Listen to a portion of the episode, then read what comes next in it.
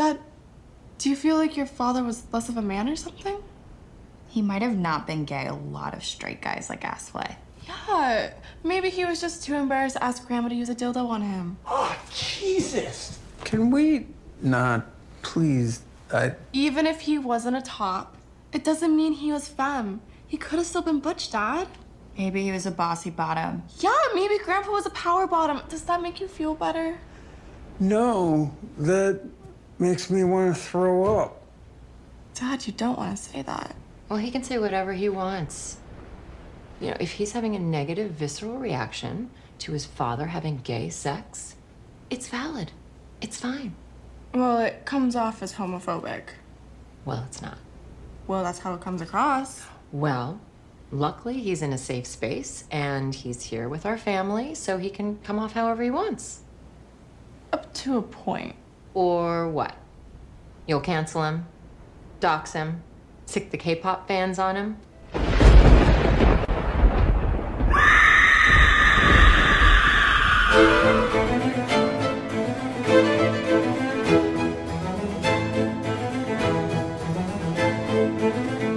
Tchau! Feliz Natal! É, Bem-vindo ao Esqueletos no Armário, o seu podcast de horror queer criado por três italianinhos iguais a Gaga.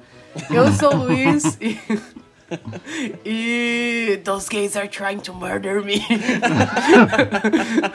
eu tentei fazer a voz, mas eu não consegui. O João faz melhor que eu. Eu sou o Álvaro e talvez eu esteja dissociando. Faz a voz, faz a voz. Eu ia fazer. Eu, eu não consegui pensar na piada, eu ia fazer o. Calma, eu vou fazer essa. E eu sou o João e chamo tutti gay. Siamo tutti gay. Siamo Siamo tutti tutti gay. I'm gay too, quando ele fala assim, I'm gay too.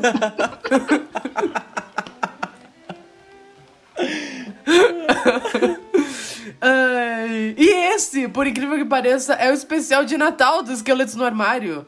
Sim, dessa vez a gente decidiu ser tropical, porque Natal no Brasil não tem neve. É, Natal no Brasil é praia, sair de férias, farofar com a família. E por que não trair o seu conge também, né? Então a gente decidiu fazer um Natal diferente, um Natal mais com a cara dos Esqueletos do Armário, um Natal mais tropical. E a gente vai falar da primeira e da segunda temporada de The White Lotus, porque a gente ficou completamente enlouquecido pela segunda temporada e não tinha outra desculpa pra fazer esse programa ainda esse ano, que se não nesse. Então é isso. Esqueleto saindo de férias. I actually I wrote a profile about you. I mean, not just you. Uh, also, you know, it was um, ten power women in the tech world. It was for uh, Business World. You wrote that. Yes. You're kidding. Mm-hmm. That was a fucked up piece. what? Yeah, I remember that. That was a hatchet job. Ano passado, o, o mundo da internet, série Maníacos, meio que parou com essa pequena surpresa que foi pra temporada de White Lotus.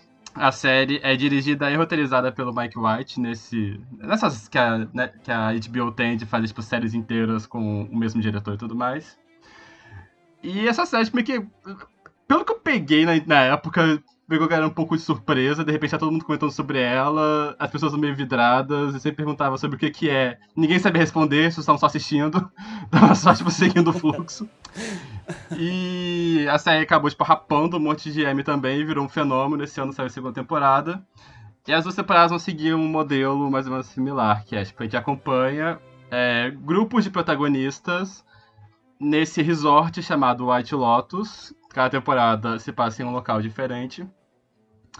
E a- to- as duas temporadas elas abrem com a gente sabendo que aconteceu um crime nesse hotel. Tipo, alguém morreu, ocorreu um assassinato.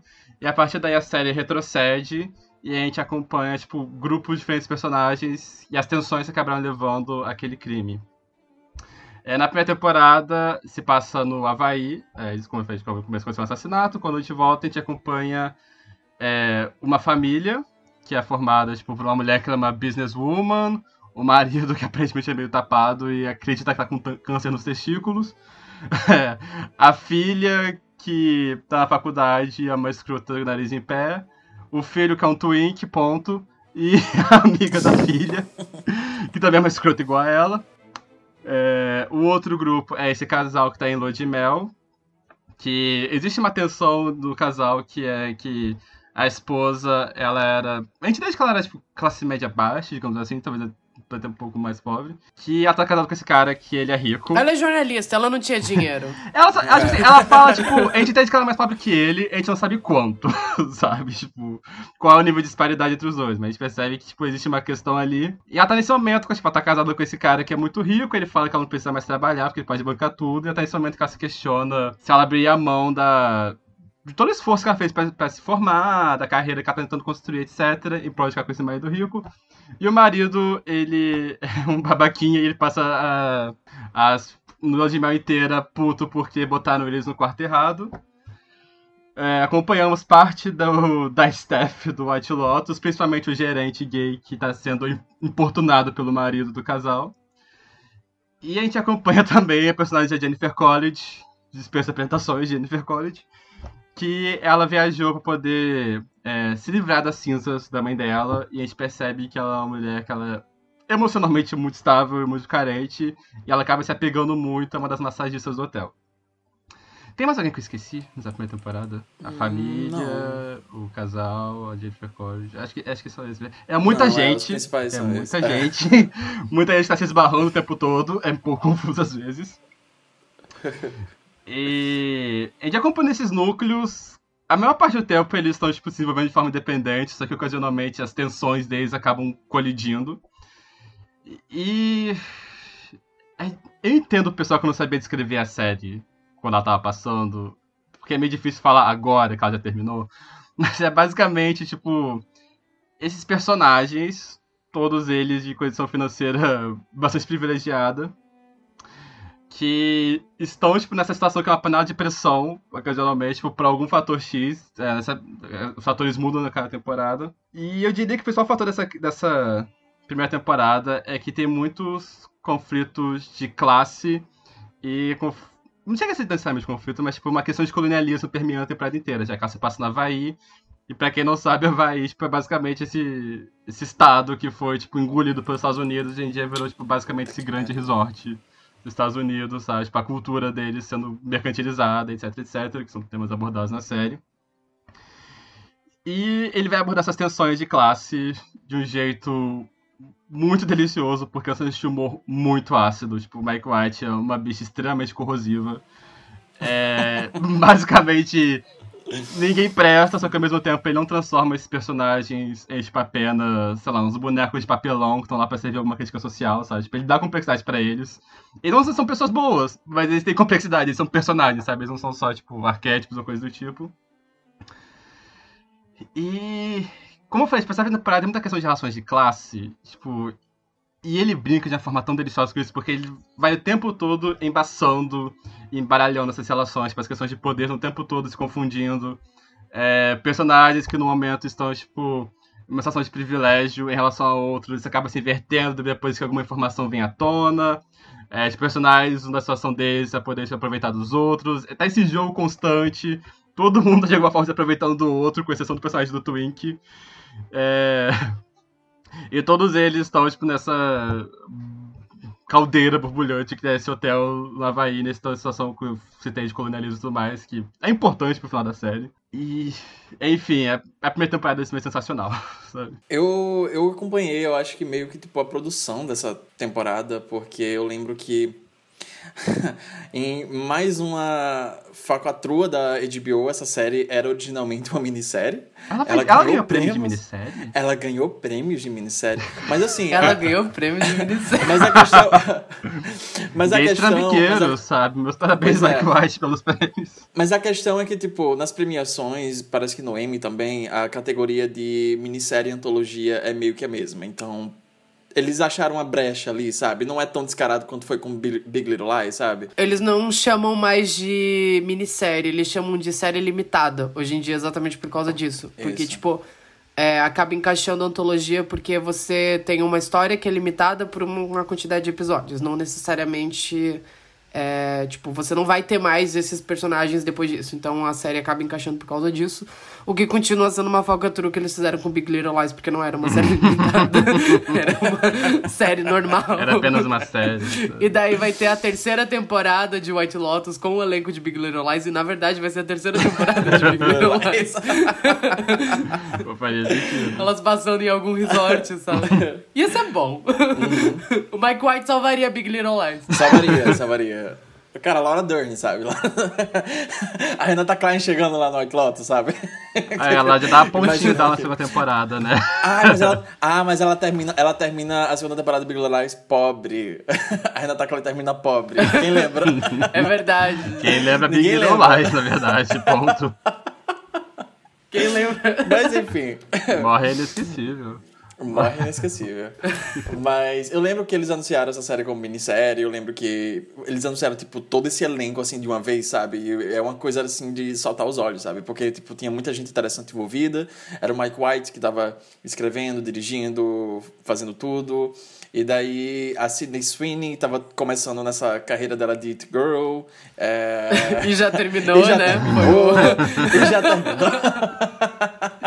A carreira relâmpago. Aquele TikTok que é a menina aparecendo e sumindo, sabe? Foi Sydney Sweeney entre 2019 e 2021, sabe? Nunca mais vimos a menina. Menina querida. Um beijo, Sydney Sweeney. Um beijo. Há duas vezes indicada ao Emmy.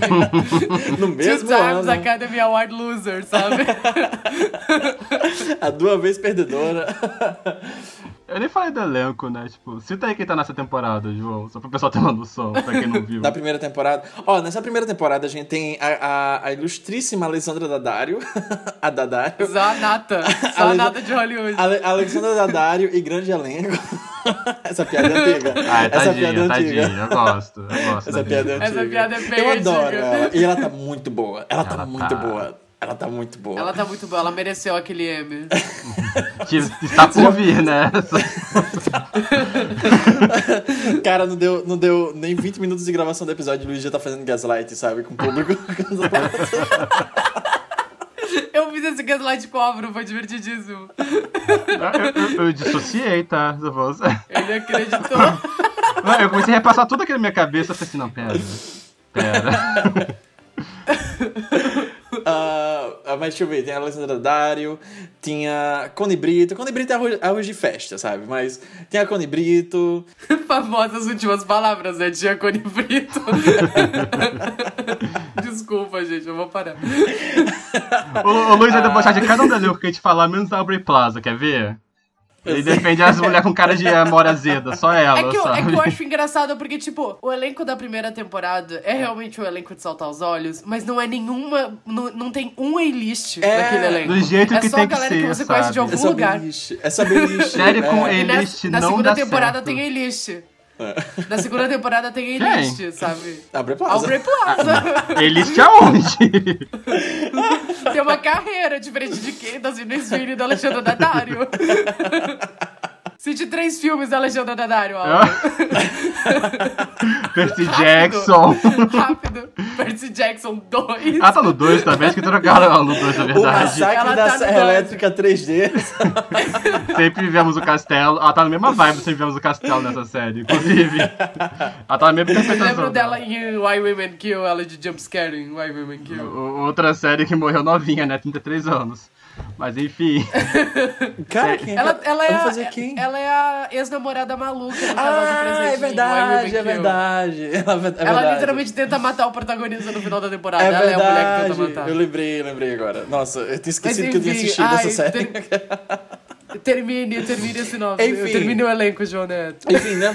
Enfim, no elenco tinha todo mundo que eu falei aí. A Jennifer Coolidge. A Jennifer Coolidge, ela tava meio que tendo essa renascença da Jennifer Coolidge, né? Porque ela passou um tempo sem fazer coisas muito... Ela passou um tempo fazendo sitcom, sabe? Da... da, da da CBS, e daí ela não não tava pegando papéis muito interessantes. E a Jennifer Coolidge, a carreira dela foi meio que... É uma carreira de coadjuvante, sabe? É tipo Jerry Greer, sabe? É, mas eu acho que esse foi um dos primeiros papéis que deram tanto destaque, assim, pra ela em um bom tempo. E não foi à toa que teve uma ótima campanha, assim, pra ela ganhar o Emmy. Ela ganhou o Emmy, e ela recebendo o Emmy é hilário também. Ah, Mas nesse elenco também tinha, deixa eu ver quem era que tava relevante naquela época. Tem o Twink Steve de- de Zahn, eu gosto do Steve Zahn. Eu gosto do Steve Zahn, eu gosto do Steve Zahn. Eu tinha um o crush Twink dele do quando do era Medo. adolescente. Fun fact, eu comecei a ver essa série por causa do Twink do Rua do Medo. Mas é só porque quando saíram os Rua do Medo, eu, fui- eu segui ele no Instagram. Só que ele não Foi. postava nada. E daí ele postou o trailer da série. Daí eu vi o trailer no Instagram dele e eu pensei, ok, isso aqui parece legal. E daí eu comecei a assistir a série por causa disso. E, e naquela época, ele, tipo, ele saiu vários projetos com ele ao mesmo tempo, sabe? Você nu- nunca tinha ouvido falar É. daquele Twink, e daí, tipo, em quatro Ele meses foi- você, você via ele, Ele foi o tudo. Lucas Regis por um ano, sabe? Menos de um ano. Ele foi o Lucas Regis por seis meses. E daí a gente nunca mais ouviu falar dele depois disso, sabe? O elenco inteiro. O elenco inteiro da primeira temporada de The White Lotus, assim, tipo... Ah, falando assim, parece que tá falando da Fazenda, Luiz. Pelo amor de Deus, calma com calma aí também, sabe? É a mesma coisa, it's the same picture, sabe? É a mesma coisa, The White Lotus é a fazenda deles. Mas enfim, ah, eles gravaram no meio da pandemia, e isso é, uma é um detalhe que dá pra ser observado bastante na primeira temporada, especialmente em relação à segunda temporada, porque a primeira temporada ela é muito reclusa dentro daquele hotel. É, se passa no Havaí, a primeira temporada, a segunda se passa na Itália, e a primeira, uma coisa, um sentimento que eu consigo pensar, toda vez que eu penso, a primeira temporada de The White Lotus, eu acompanhei semana a semana, é ataque de pânico. Cada, cada episódio da- daquela temporada era um ataque de pânico diferente, assim, por uma hora, sem, sem parar. E era muito sufocante, e eu acho que é um clima que tá muito designado ali naquela primeira temporada. A segunda nem tanto. A segunda ela, ela abre mais, não apenas porque eles conseguiram gravar fora de um cenário pandêmico muito intenso, mas porque eles, eles expandiram mais além do hotel. Então você vê os personagens interagindo nas vilas eh, vizinhas a- ao ao hotel, a cidade, etc.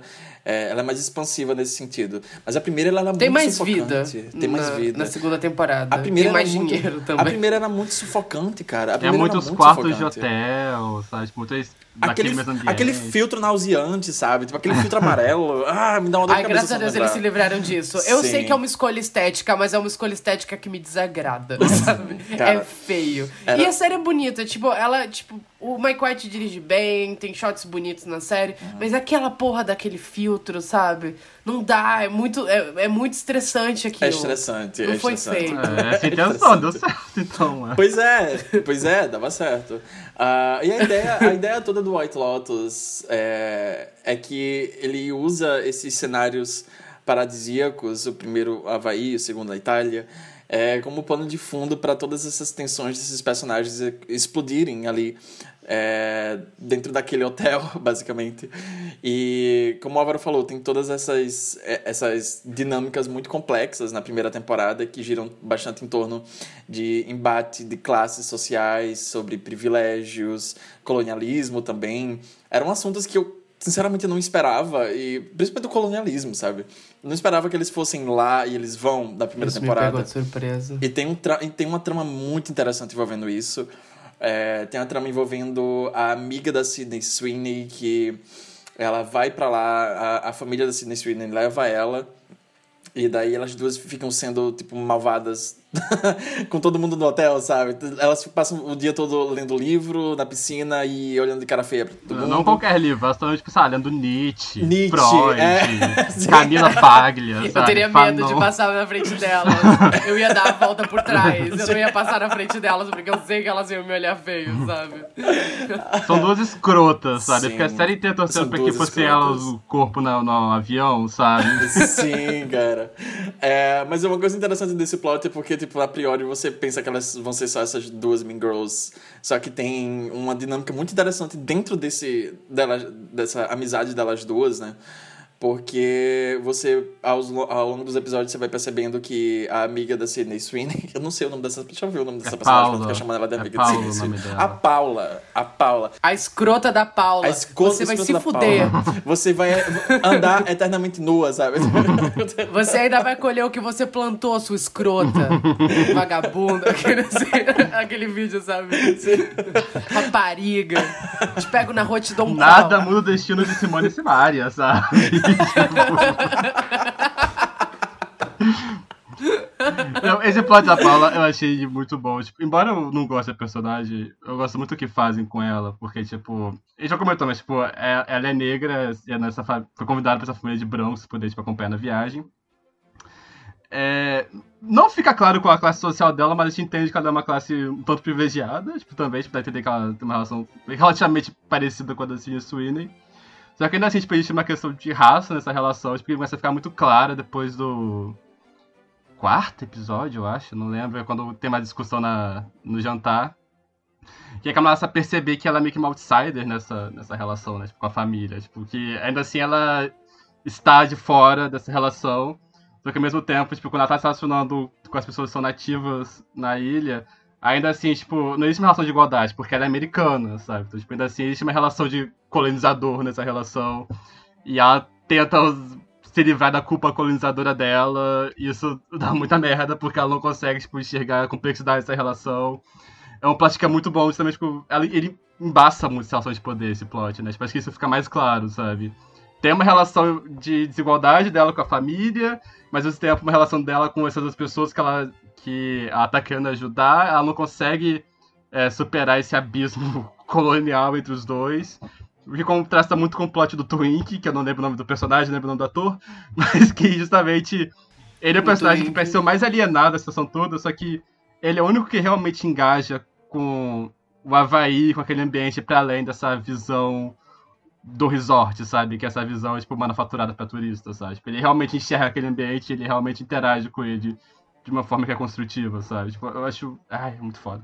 eu acho muito bom.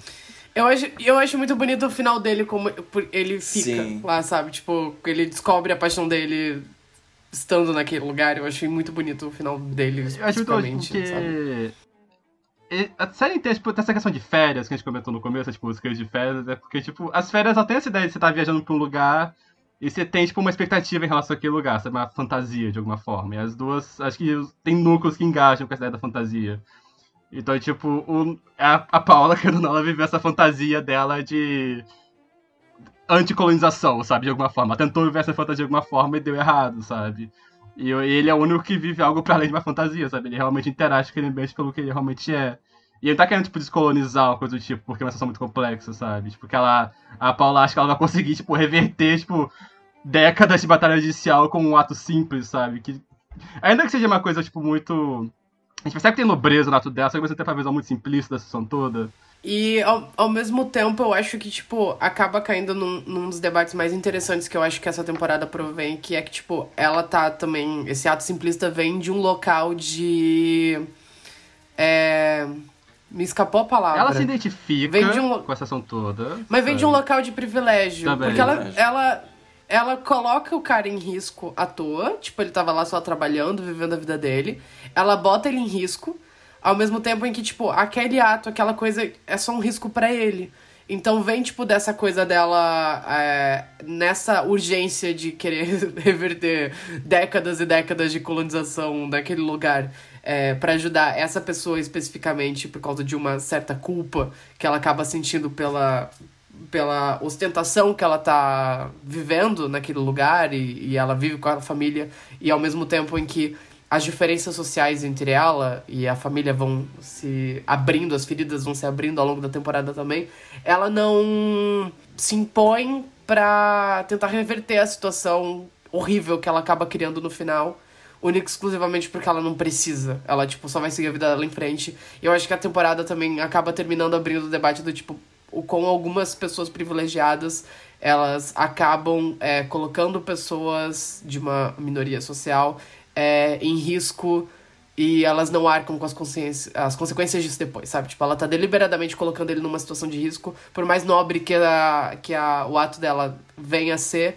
é, no fim das contas ela só vai embora, sabe? Tipo, ela não. É, é bom, é muito complexo, sabe? É tipo, muito é muito complexo. mais do que só. Ah, então um cara tentou. Um cara tem pobre tentou roubar um cara rico. Não, tem muitas camadas ali naquela situação, Eu sabe? gosto Tipo, muito, é muito tipo, bom como eles montam. de como o storytelling dela é muito visual também, porque, tipo, no começo ela tá se vestindo igual a Sidney Sweeney e tudo mais, só que ao longo da série, tipo, ela começa a usar o penteado de forma diferente, ela começa a usar um penteado, tipo, de trança às vezes, tipo, ela vai, tipo, se diferenciando fisicamente da amiga dela, que no começo as duas são, tipo, literalmente iguais, praticamente, sabe? Eu acho muito interessante isso.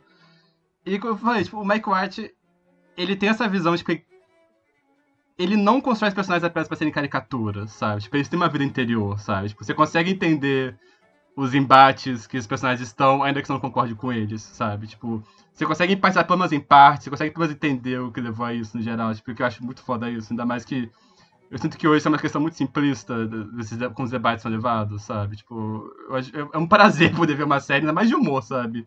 Usando o humor dessa forma e sendo tão complexo assim. Ainda mais porque toda a trama dessa série é muito consequencial, né? Tipo, é, é justamente sobre esses atos que vão, levando, vão escalando até uma situação muito explosiva que acaba sendo o crime no final das contas. É, então você entender todos esses universos internos desses personagens, entender como eles vão se chocando um com os outros. Eu gosto também que cada, cada plot eles têm um certo grau de individualidade dentro da, da temporada, sabe? Eles não são muito é, ligados um com, o outro, são muito dependentes um do outro, sabe? Eu gosto que, tipo, o plot da família é o plot da família, o plot do, do casal é o plot do casal, o plot da Jennifer Coolidge é o plot da Jennifer Coolidge. Às vezes eles se chocam ali, mas eles têm esses universos muito internos e eu acho que isso evita uma, uma, uma baratização, sabe? Tipo, da narrativa. Você acabar é, chocando todos esses, esses personagens para seguir é, uma, uma linha só, uma, uma trama só. É, e eu acho que nisso ele acaba preservando bastante certos debates que ele está tentando trazer para a mesa através desses personagens. E é tudo muito rico, é tudo muito, é muito complexo. E como o Álvaro falou, é, é muito visual também, sabe? Ele usa muito do visual da série para ilustrar certos certas situações, certas conversas, certas ideias que ele está tentando mostrar ali. Eu gosto como eu, eu, gosto muito como ele usa as imagens que ele grava, que ele filma do próprio Havaí, sabe? Eu gosto muito como ele usa o ele ele faz umas transições muito boas, sabe? Tipo, tem uma transição Agora eu não sei se é na primeira temporada ou se é na segunda, se eu estou confundindo. Tem uma transição. Uh... É a do mar pro vinho? Isso. É a da segunda, isso. é essa, na segunda. É na segunda, né? Eu vi ontem. Do Marco Vinho. Caralho, muito boa, sabe? Mas na primeira também tem várias, sabe? Tipo, quando eles estão filmando uma, uma cena que tá, tá muito tensa, sabe? Tá muito tensa. Os nervos estão ficando cada vez mais instáveis. E daí ele corta pra, sei lá, um, é, as ondas batendo violentamente contra as pedras e ele vai fazendo todo esse, sabe? E é tudo muito bonito, sabe? E a trilha sonora também é muito memorável, a trilha não apenas da, da abertura, apesar de ser muito memorável durante toda a exibição. Cara, eu, passo, eu, eu, passei dois meses aqui em casa, sabe? Tipo, andando pela casa e fazendo isso. é, fica muito na cabeça. Uh, mas a trilha sonora, no geral, ela é muito boa, sabe? Tipo, porque ela, ela consegue ser muito imersiva. Você consegue automaticamente ligar essa trilha sonora à série. É muito, tipo, identificável. E, ao mesmo tempo, o jeito que elas são usadas uh, dentro das cenas só deixa ainda mais estressante, sabe? Tem cenas que, tipo, elas, elas ficam cada vez mais estressantes por causa da, da, trilha sonora. E. Não sei, eu acho que é um trabalho, assim, muito, muito incrível que ele fez com White Lotus. É muito único o que ele fez. E eu fiquei muito feliz que ele conseguiu expandir essa série para uma segunda temporada. Apesar da ideia inicial ter sido uma minissérie, é, ele conseguiu ter expandido para a segunda temporada ele ter conseguido fazer uma temporada tão engajante e única também em relação à primeira, mas que não caiu, sabe, a qualidade. Eu não sinto que caiu, sabe? Eu, eu, eu sinto que elas são muito diferentes. É, e eu sinto que questão de tom e questão de, de outras coisas, eu sinto que elas são, são escolhas muito específicas e conversam com os temas principais das, de cada temporada. Porque essa primeira temporada ela é sobre essa questão de privilégio, questão de classes sociais. A segunda temporada é sobre sexo é ponto. Tipo, a segunda temporada é sobre sexo e tudo que tá ligado a sexo. Então, é, entra em questão políticas, é, políticas sexuais, dinâmicas de gênero, é, entra em questão também... Casamento. Ah, casamento, casamento. É, é, tudo, é tudo muito complexo. Eu gosto que ele, ele usa esses personagens para entrar em buracos muito diferentes e estranhos e escorregadios desse tema principal.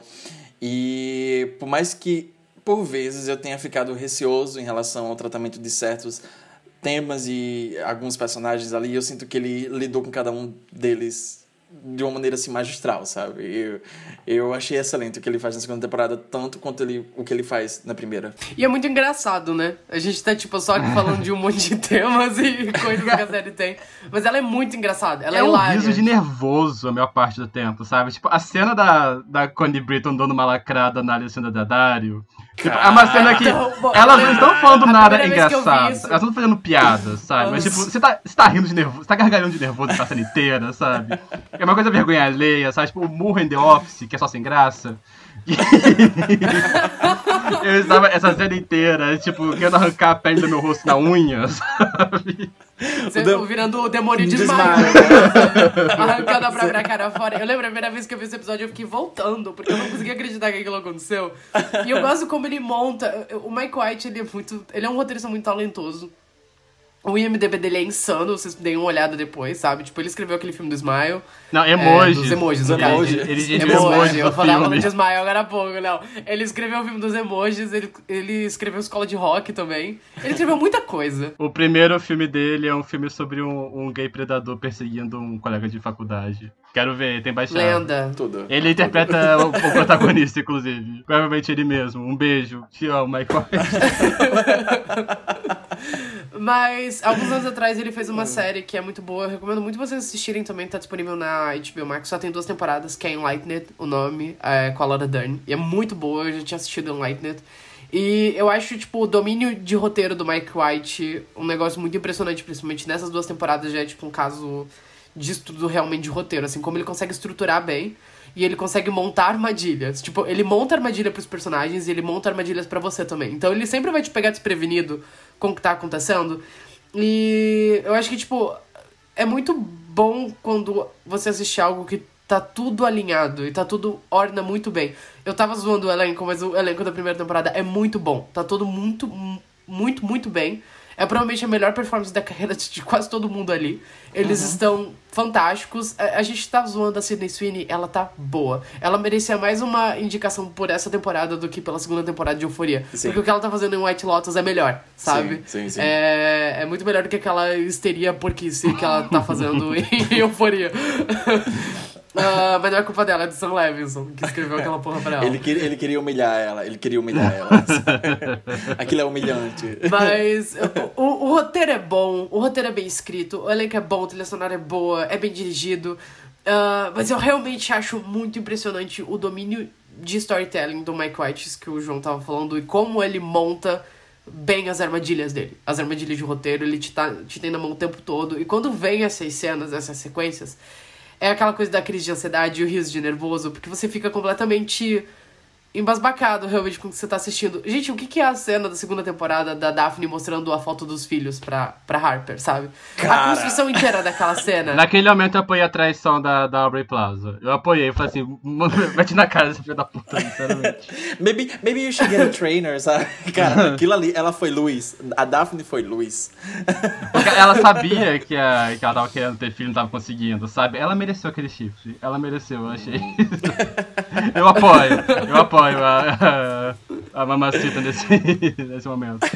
Mas é muito, é muito bom e o elenco da segunda temporada também, eu já tô misturando o que eu tô falando, mas tipo, é, é muito. É muito bom. The White Lotus é muito bom, acho que é a minha série favorita do ano. Tipo, a segunda temporada, e já tinha sido uma das minhas favoritas do ano passado também. Tô muito curioso pra ver o que ele vai fazer em sequência.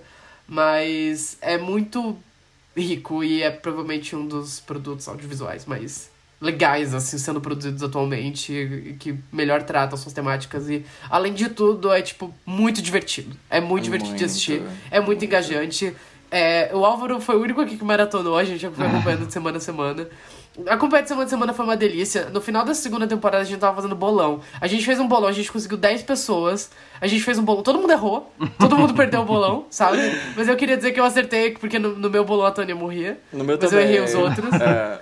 Mas é, a gente fez um bolão, ninguém acertou o bolão, ninguém ganhou dinheiro, mas a gente tava, tipo, reunido, a gente fez watch party, sabe? Foi divertidíssimo de acompanhar. E principalmente o senso de coletivo, que eu acho que é algo que a era dos streamings meio que matou, E alguns, alguns streamers estão sabendo manejar pra conseguir criar esse sentimento de novo. E esse sentimento de fazer as pessoas se engajarem por algo, estarem comentando algo e assistindo algo semana a semana. Você tem que ligar na, no, no streaming num horário específico, porque senão a timeline vai chover de spoiler. E é impressionante como a HBO conseguiu tá conseguindo fazer isso. Eles conseguiram fazer isso com a série lá da Casa do Dragão, mas eles estavam já fazendo com euforia, eles já tinham conseguido resgatar um pouco desse sentimento de coletividade enquanto assistia as coisas. A própria Disney conseguiu com WandaVision, né? só com WandaVision também, né? Mas só WandaVision, que as pessoas comentavam semana a semana. She-Hulk é- também. é- Parecia bastante pra mim. Ai, mas não tanto quanto Você WandaVision. já tinha sido chutado do Twitter mesmo, Luiz? Seria saber Isso é, eu acho que. eu- eu- mas, eu, mas eu acho que tem uma diferença. Se bem que no final das contas eles estão conseguindo streams, sabe? Eles estão conseguindo views. Mas a diferença de WandaVision e She-Hulk é porque eu sinto que a galera tava mais. A galera que tava acompanhando She-Hulk era mais pra fazer con Zoando. conteúdo rindo da série, É. zoando da série. E tipo, WandaVision não era assim, sabe? WandaVision a galera tava realmente engajada. Eu lembro, tinha, teve dias que. Teve semanas de WandaVision que eu tava acordando cedíssimo pra assistir, assim, na hora que. com meu irmão, sabe? Na hora que o episódio saía pra evitar spoiler. E eu acho que essa foi a última vez, e antes disso eu não lembro qual foi a última vez que eu engajei num produto da Marvel tanto assim, sabe? A HBO tá, faz, tá conseguindo fazer. O que é uma pena, né? Porque a HBO, a Warner tá nessa, nessa crise horrível. Daqui a cinco anos a Warner Bros. não vai mais existir. Talvez a HBO também não. For my people who just lost somebody, sabe? somebody, a gente tá vendo sabe? esse corpo já com antecedência. Eles vivendo o próprio Pois White é, Lotus, pois é. né? Só que dentro de um estúdio. Cara, The White- vocês conseguem, vocês conseguem enxergar The White Lotus tendo esse impacto se tivesse sido desovada a temporada Não. unicamente, sabe? Não. As pessoas não comentariam, rolava, eu acho, rolava. mas, tipo, não tão afinco. A galera tava realmente fazendo bolão. Um saquinho de Decidi- lixo tava organizando bolão de White Lotus. Vocês viram isso? Não. A finale da segunda temporada bateu recordes, assim, na. Acho que foi. Não sei se foi no stream ou se foi no canal da HBO. A nossa Twin Peaks, sabe? A Twin Peaks moderna. Todo mundo Olha queria aí. saber quem morreu no final, sabe? Tipo. Quem matou Death Hotman? Gringos imitando. É, e tipo, a primeira temporada teve um pouco disso, mas foi no boca a boca, tipo, realmente, quando a série começou a ser premiada ser reconhecida e cresceu pra essa segunda temporada, eu tô muito curioso pra ver se eles vão conseguir manter. Ah, mas é, tipo, realmente impressionante, porque é uma série muito. Não é o estilo de série que as pessoas ficam tão engajadas assistindo hoje em dia, sabe? Tipo, eu, eu consigo ver um produto da Marvel conseguindo gerar essa movimentação. Ou um, um Game of Thrones, sabe? Até Euforia, que é uma série adolescente. Mas, tipo, White Lotus é muito X. Tipo, é um senso de humor, é muito específico. Ela tinha tudo pra ser um produto extremamente nichado e ela virou, tipo... Ela É tem uma sido esse é fenômeno. difícil de escrever, É, sabe? é tipo, é impressionante, é muito legal. Foi muito legal de acompanhar exatamente por causa disso. E todos os méritos pro Mike White, que é excelente, assim. Eu sinto que os memes ajudaram bastante também. Tipo, eles ajudaram muito a difundir tipo, o humor da série. A Jennifer College lançando três gags por minuto a cada episódio, sabe? Os atores pelados. Atores pelados. sabe? Nossa, Muita gente total. começou a assistir essa segunda temporada por causa do, do Theo James. É, ser bem zero. O que me levou a assistir. Porque tá todo mundo comentando essa porra, e eu não sabia nada do que que era. Aí começaram a aparecer as imagens do ator pelado, eu falei assim, ah, legal. Procure no Google depois. Mas o que me levou a assistir foi que um amigo meu postou um trecho de uma entrevista do, do Mike White, que ele descreve aquela cena da segunda temporada, que a Jennifer Coolidge pega o cara transando com aspas, sobrinho dele.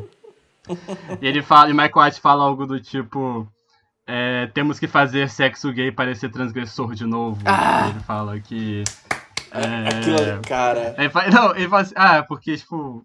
Ele fala, tem que fazer sexo gay transgressor de novo. Ele fala assim, ah, é, é sujo, esses caras estão transando, tocando essa música de psicose no fundo. E aí ele fala algo do tipo, eu acho que tem algo de muito gótico nessa mulher andando nessa mansão assombrada com pessoas transando atrás das portas, sabe? Por esse momento que eu falei, ok, ele me convenceu aí. E ele tem essa visão muito literária, eu diria, sabe? Tipo, dos, da forma como ele constrói a trama e os personagens. É uma coisa meio uma comédia de costumes, é uma parte do tempo.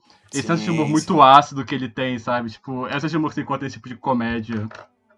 Essas comédias, tipo, satirizando classes altas e tudo mais. E eu adorei que ele conseguiu transformar isso numa coisa, tipo, super acessível e super complexa, sabe, ao mesmo tempo, sabe? Você pode ver só pra poder engajar com o mistério, mas ao mesmo tempo você tá, tipo, vendo essas relações super intensas acontecendo. Eu gosto muito, por exemplo, até umas coisas mais, tipo, não são tão tensas quanto, por exemplo, o plot da Paula, mas, tipo, o plot de Jennifer Coolidge na primeira temporada, que é a gente descobre, tipo, que essa mulher que ela é super, sabe...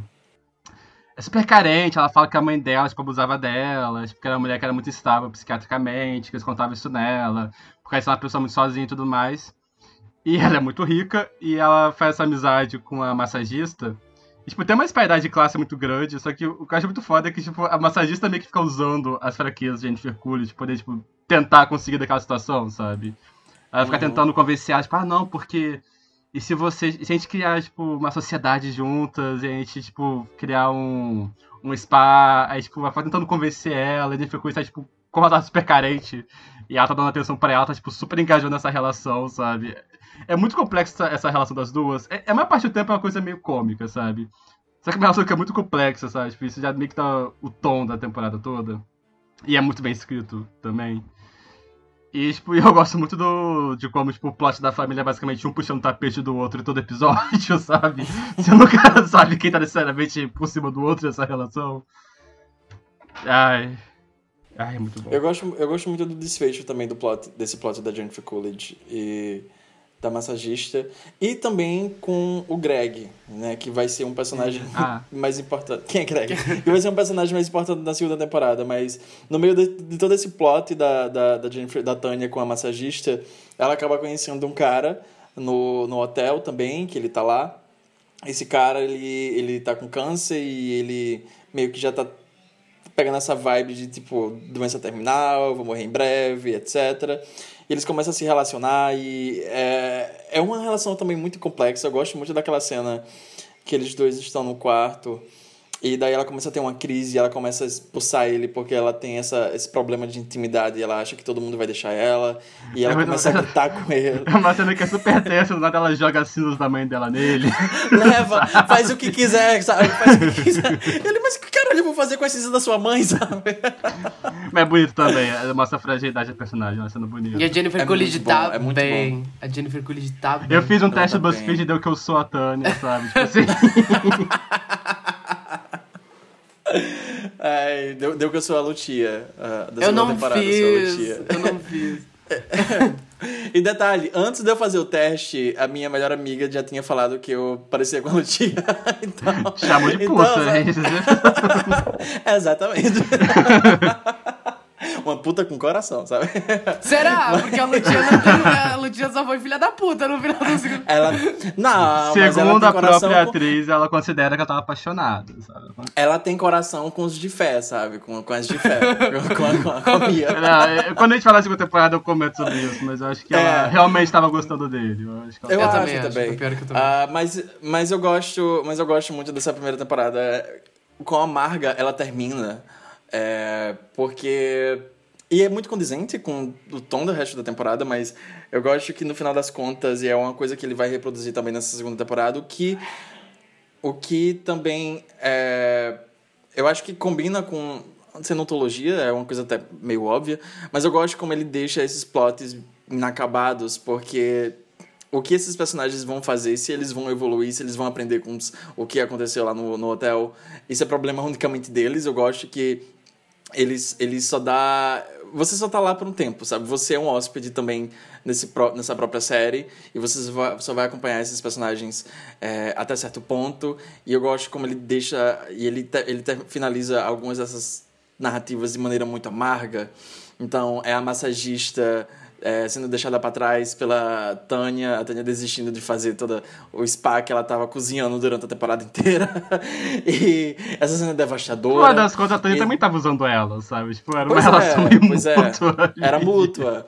Ah, mas não deixa de ser devastadora aquela cena, sabe? A coitada chorando, tipo, é. é Não, horrível. e quando ela vai, e quando ela vai falar com a Alexandra Daddario, Dada. É isso que eu ia falar. Era isso que eu ia puxar. Era isso que eu ia puxar. Porque também no final da temporada tem toda o, essa conclusão amarga da Rachel, da Alexandra Daddario.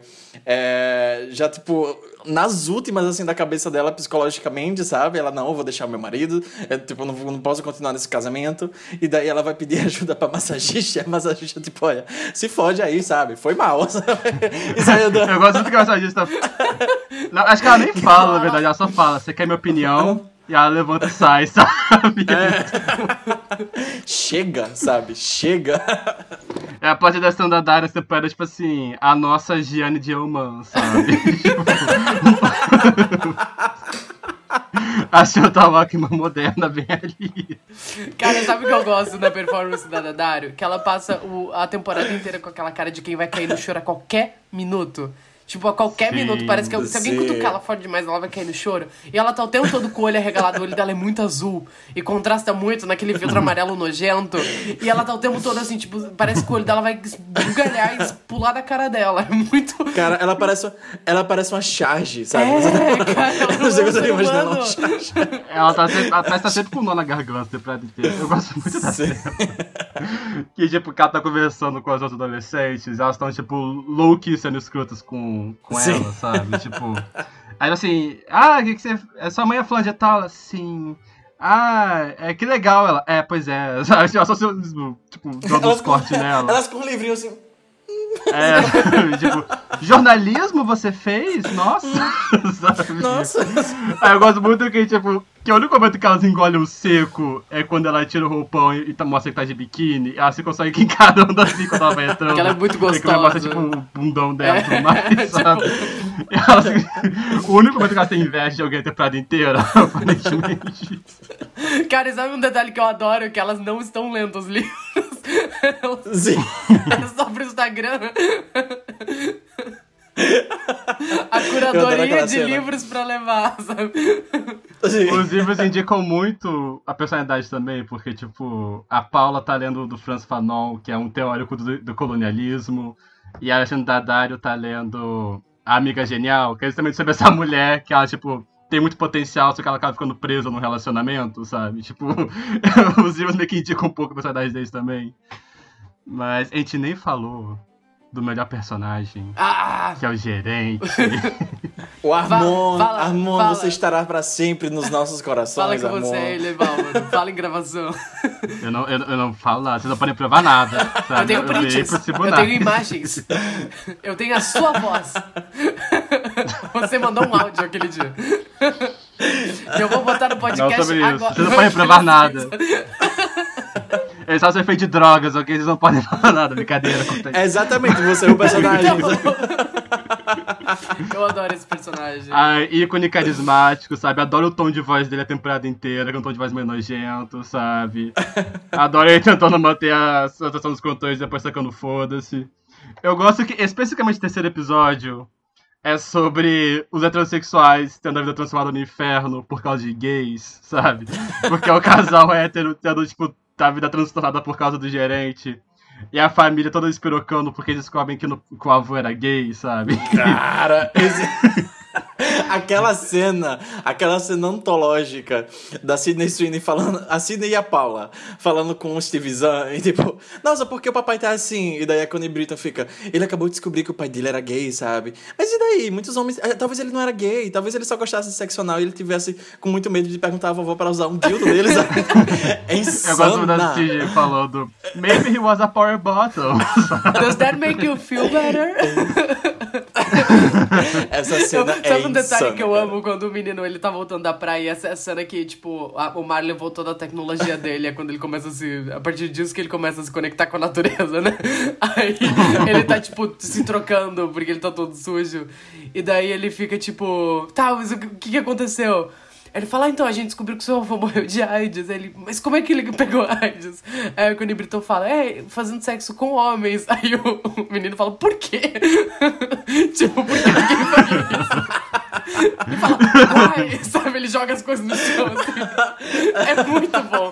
É muito, tipo, sitcom americana homofóbica dos anos 90, sabe? Só que é Ah, é- cara, esse plot todo da família parece o lá da cá, sabe? Imagina o Miguel Falabella escrevendo Toma lá da ele. cá.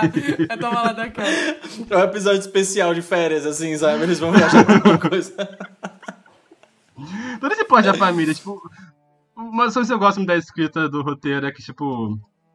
Ele constrói os personagens que tem essa fachada. Tipo. Só que o Mike ele bota momentos muito específicos que eles falam alguma frase ou alguma coisa que meio que mostra parte do caráter dele, que eles estão tentando meio que ocultar de alguma forma. Então, tipo, essa família eles parecem ser as pessoas muito boas, só que aí, tipo, ocasionalmente, tipo, sei lá, a mãe vai, tipo, desmerecer acusações de assédio, sabe? Tipo, ocasionalmente ela cita uma coisa dessas.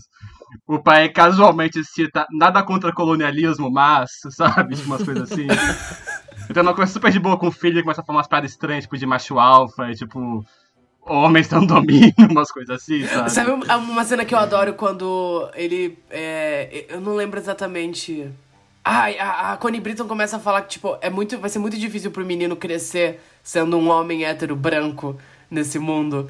E daí o pai fala Sim. alguma coisa e ele fica tipo, ah, você sabe o quão difícil é ser um homem hoje em dia? E o menino só responde assim, porque você não pode mais assediar mulheres. E ele fica tipo, é. é muito bom. É muito bom.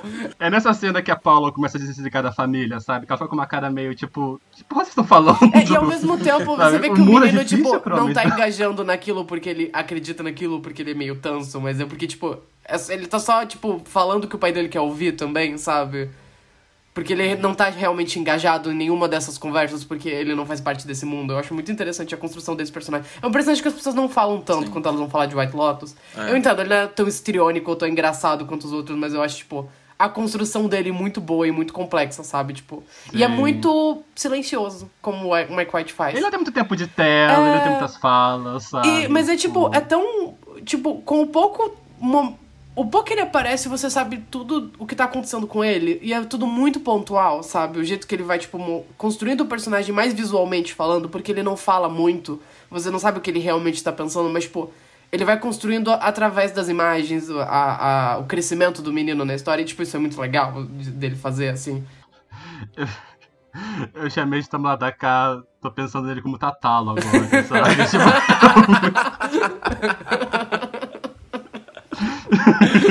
Ah, mas, é, mas é, tipo, além do personagem em si não ter tantas falas, até as cenas que ele tá sozinho também é uma coisa muito visual, sabe? E o, o Twink do, do, do Medo tá muito bom nesses, nesses momentos, porque você consegue entender o que tá se passando na cabeça dele nesses momentos e essa evolução que ele passa ao longo da temporada até chegar naquele final e ele abandonar a família e ficar pra trás e, e viver a vida dele no, no Havaí, que é o- a primeira vez na vida dele que ele se sente conectado com algo. É muito bonito. É muito bonito. As pessoas não falam muito desse personagem, mas deixamos aqui nossa. eu, eu gosto, porque. Todos, nenhum deles, tipo, necessariamente personagem tipo, 100% ruim. Ou... Mentira, o marido é escroto, ele é 100% ruim. É. O da, da Xandadário. Mas. Chaotic Evil, sabe? Chaotic Evil ele. Total, ele é horrível. Não, quando a Molly. Vocês falam que a mãe A Molly dele é a Molly Shannon. Shannon. o Cameron da Molly Shannon. Eu não entendo de comediantes americanos, então ela apareceu, eu só fiquei tipo, ah, é a mãe dele. Cara, É a character Shannon. actress Molly Shannon. Uma filha da puta também, ela. É uma desgraçada, né? A mais de todas Mas é a. Molly Shannon, então ela é Cara, mãe, eu passo, eu passo mal, eu passo mal, eu acho que é no episódio 2, que eles chegam lá no hotel, eles pegam a, a suíte errada, né? E daí eles come, ele começa a endoidar com isso e implicar com o gerente, e o gerente fica, o que? A gente vai ver o que, que a gente pode fazer, a gente vai mandar um champanhe pra vocês, a gente vai fazer isso, a gente vai fazer aquilo. E daí ele fica tipo, eu vou ligar pra minha mãe, sabe? Aí ele liga pra mãe, e daí a mãe fica, não, eu vou, eu vou mandar o meu contador, eu vou. ma-" Ele fala, pera. Ela fica tipo assim, não, eu vou mandar o de meu contador. viagens, uma parada assim. É, meu agente de viagens. Eu vou mandar ele, fa- ele falar com o dono do hotel, porque a gente conhece ele. E o meu contador, o meu agente de viagens, ele é um gay muito raivoso, sabe?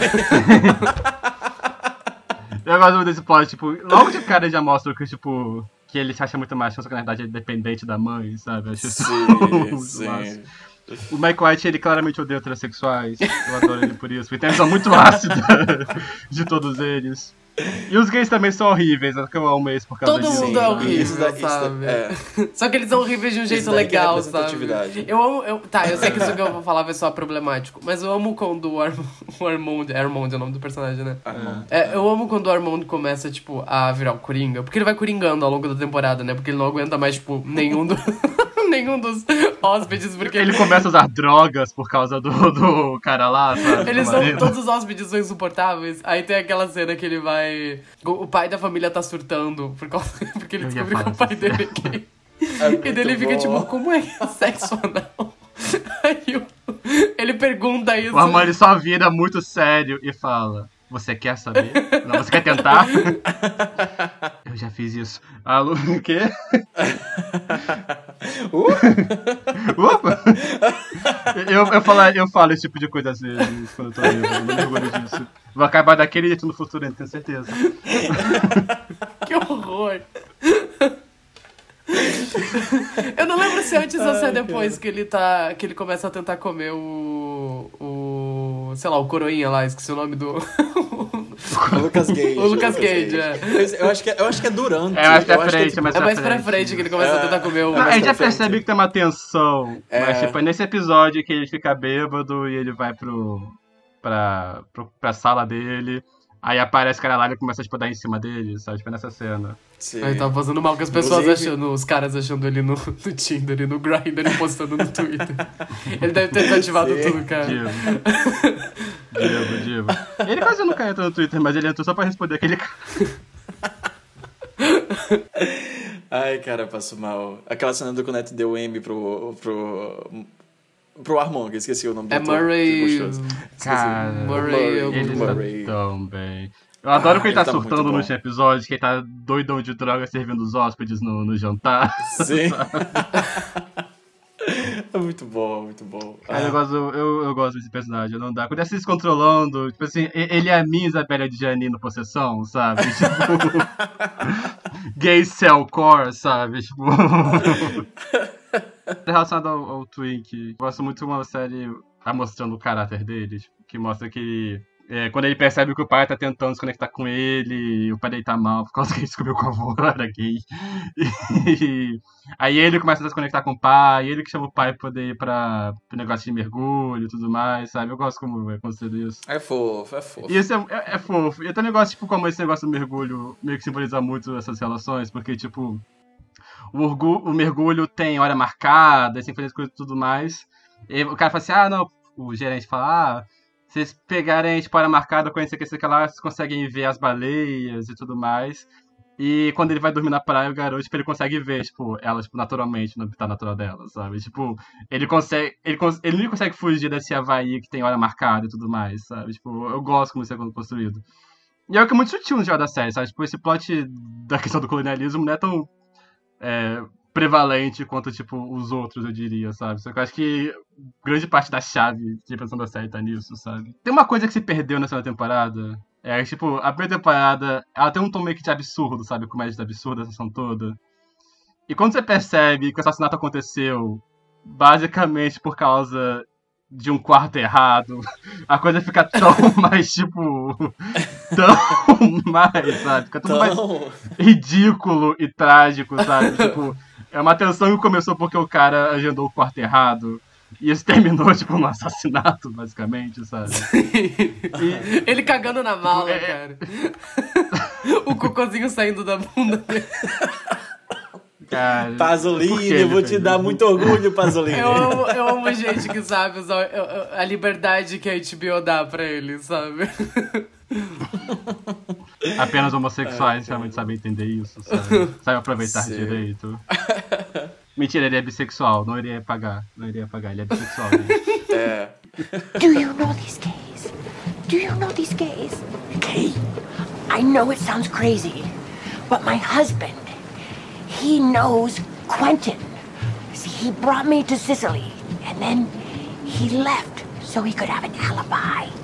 And then these gays, they take me off to Palermo, and then they set me up with this guy who's in the mafia, and he's coming here, I think, to try to throw me off the boat. They're going to do Greg's dirty work for him because he's going to pay them with my money so they can decorate their houses or some shit. I- I may be paranoid, but I need you to drive me in the boat. Drive the boat to the shore. Please, these gays, they're trying to murder me. Mas enfim, vamos falar sobre a segunda temporada. A segunda temporada, ela agora se passa na Itália, é, na Sicília. Na Itália. Tem um resort lá do. Você tá dando Itália, sotaque. na Sicília. É, a gente chegou no tópico Itália, o Luiz não vai parar. Ô, João, bota no cronômetro aí quanto tempo até ele citar Nine. Bota aí. tá. Segunda temporada, White Lotus, agora na Sicília. Tem um resort lá, uma filial da White Lotus lá.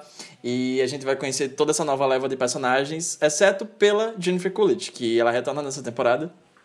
E a gente agora acompanha a Tânia com agora o marido dela, antes apenas peguete do hotel, o Greg. E eles estão indo lá na Itália para fazer essa viagem super romântica. E ela tem essa ideia muito muito específica desse tipo de viagem, essa ideia muito romantizada pelos filmes e etc. Ela e quer ela, ser a Mônica Witt. ela quer ser a sabe? Monica Witt, sabe? E eu não vou culpar ela por isso. Pois é. É, Mas além dela, a gente vai conhecer esses outros personagens que são, por exemplo, a Porsche, que é assistente da Tânia, e ela é uma milênio muito deprimente e, e perdida na vida. Ela. Um amigo meu. Você corta isso, tá, Luiz? Você corta isso, eu falando sério. Eu não quero processo. Um amigo meu Lá vem. chama esse personagem de.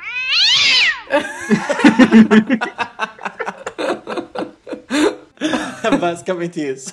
A coitada. A, a história dessa personagem é muito. Eu acho muito engraçada, porque ela fica tipo assim: Não, eu passei. O meu último ano foi muito difícil. Eu tava deprimida, trancada dentro de um quarto. E daí eu descobri que eu vou vir aqui pra Itália. E daí a minha chefe manda eu passar o dia todo trancada dentro do quarto. o marido dela não vem ver. Cara, é muito deprimente. Mas enfim, tem a Porsche, tem é, essa personagem que é a, a queridíssima Hayley Lou Richardson. Um beijo, Hayley Lou Richardson. Você é muito Um boa. beijo.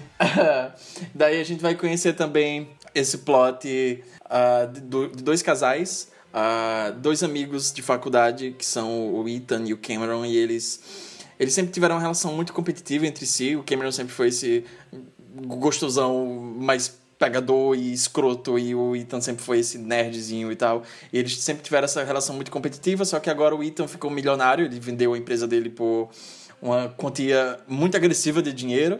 E agora é ele que tá por cima nessa relação.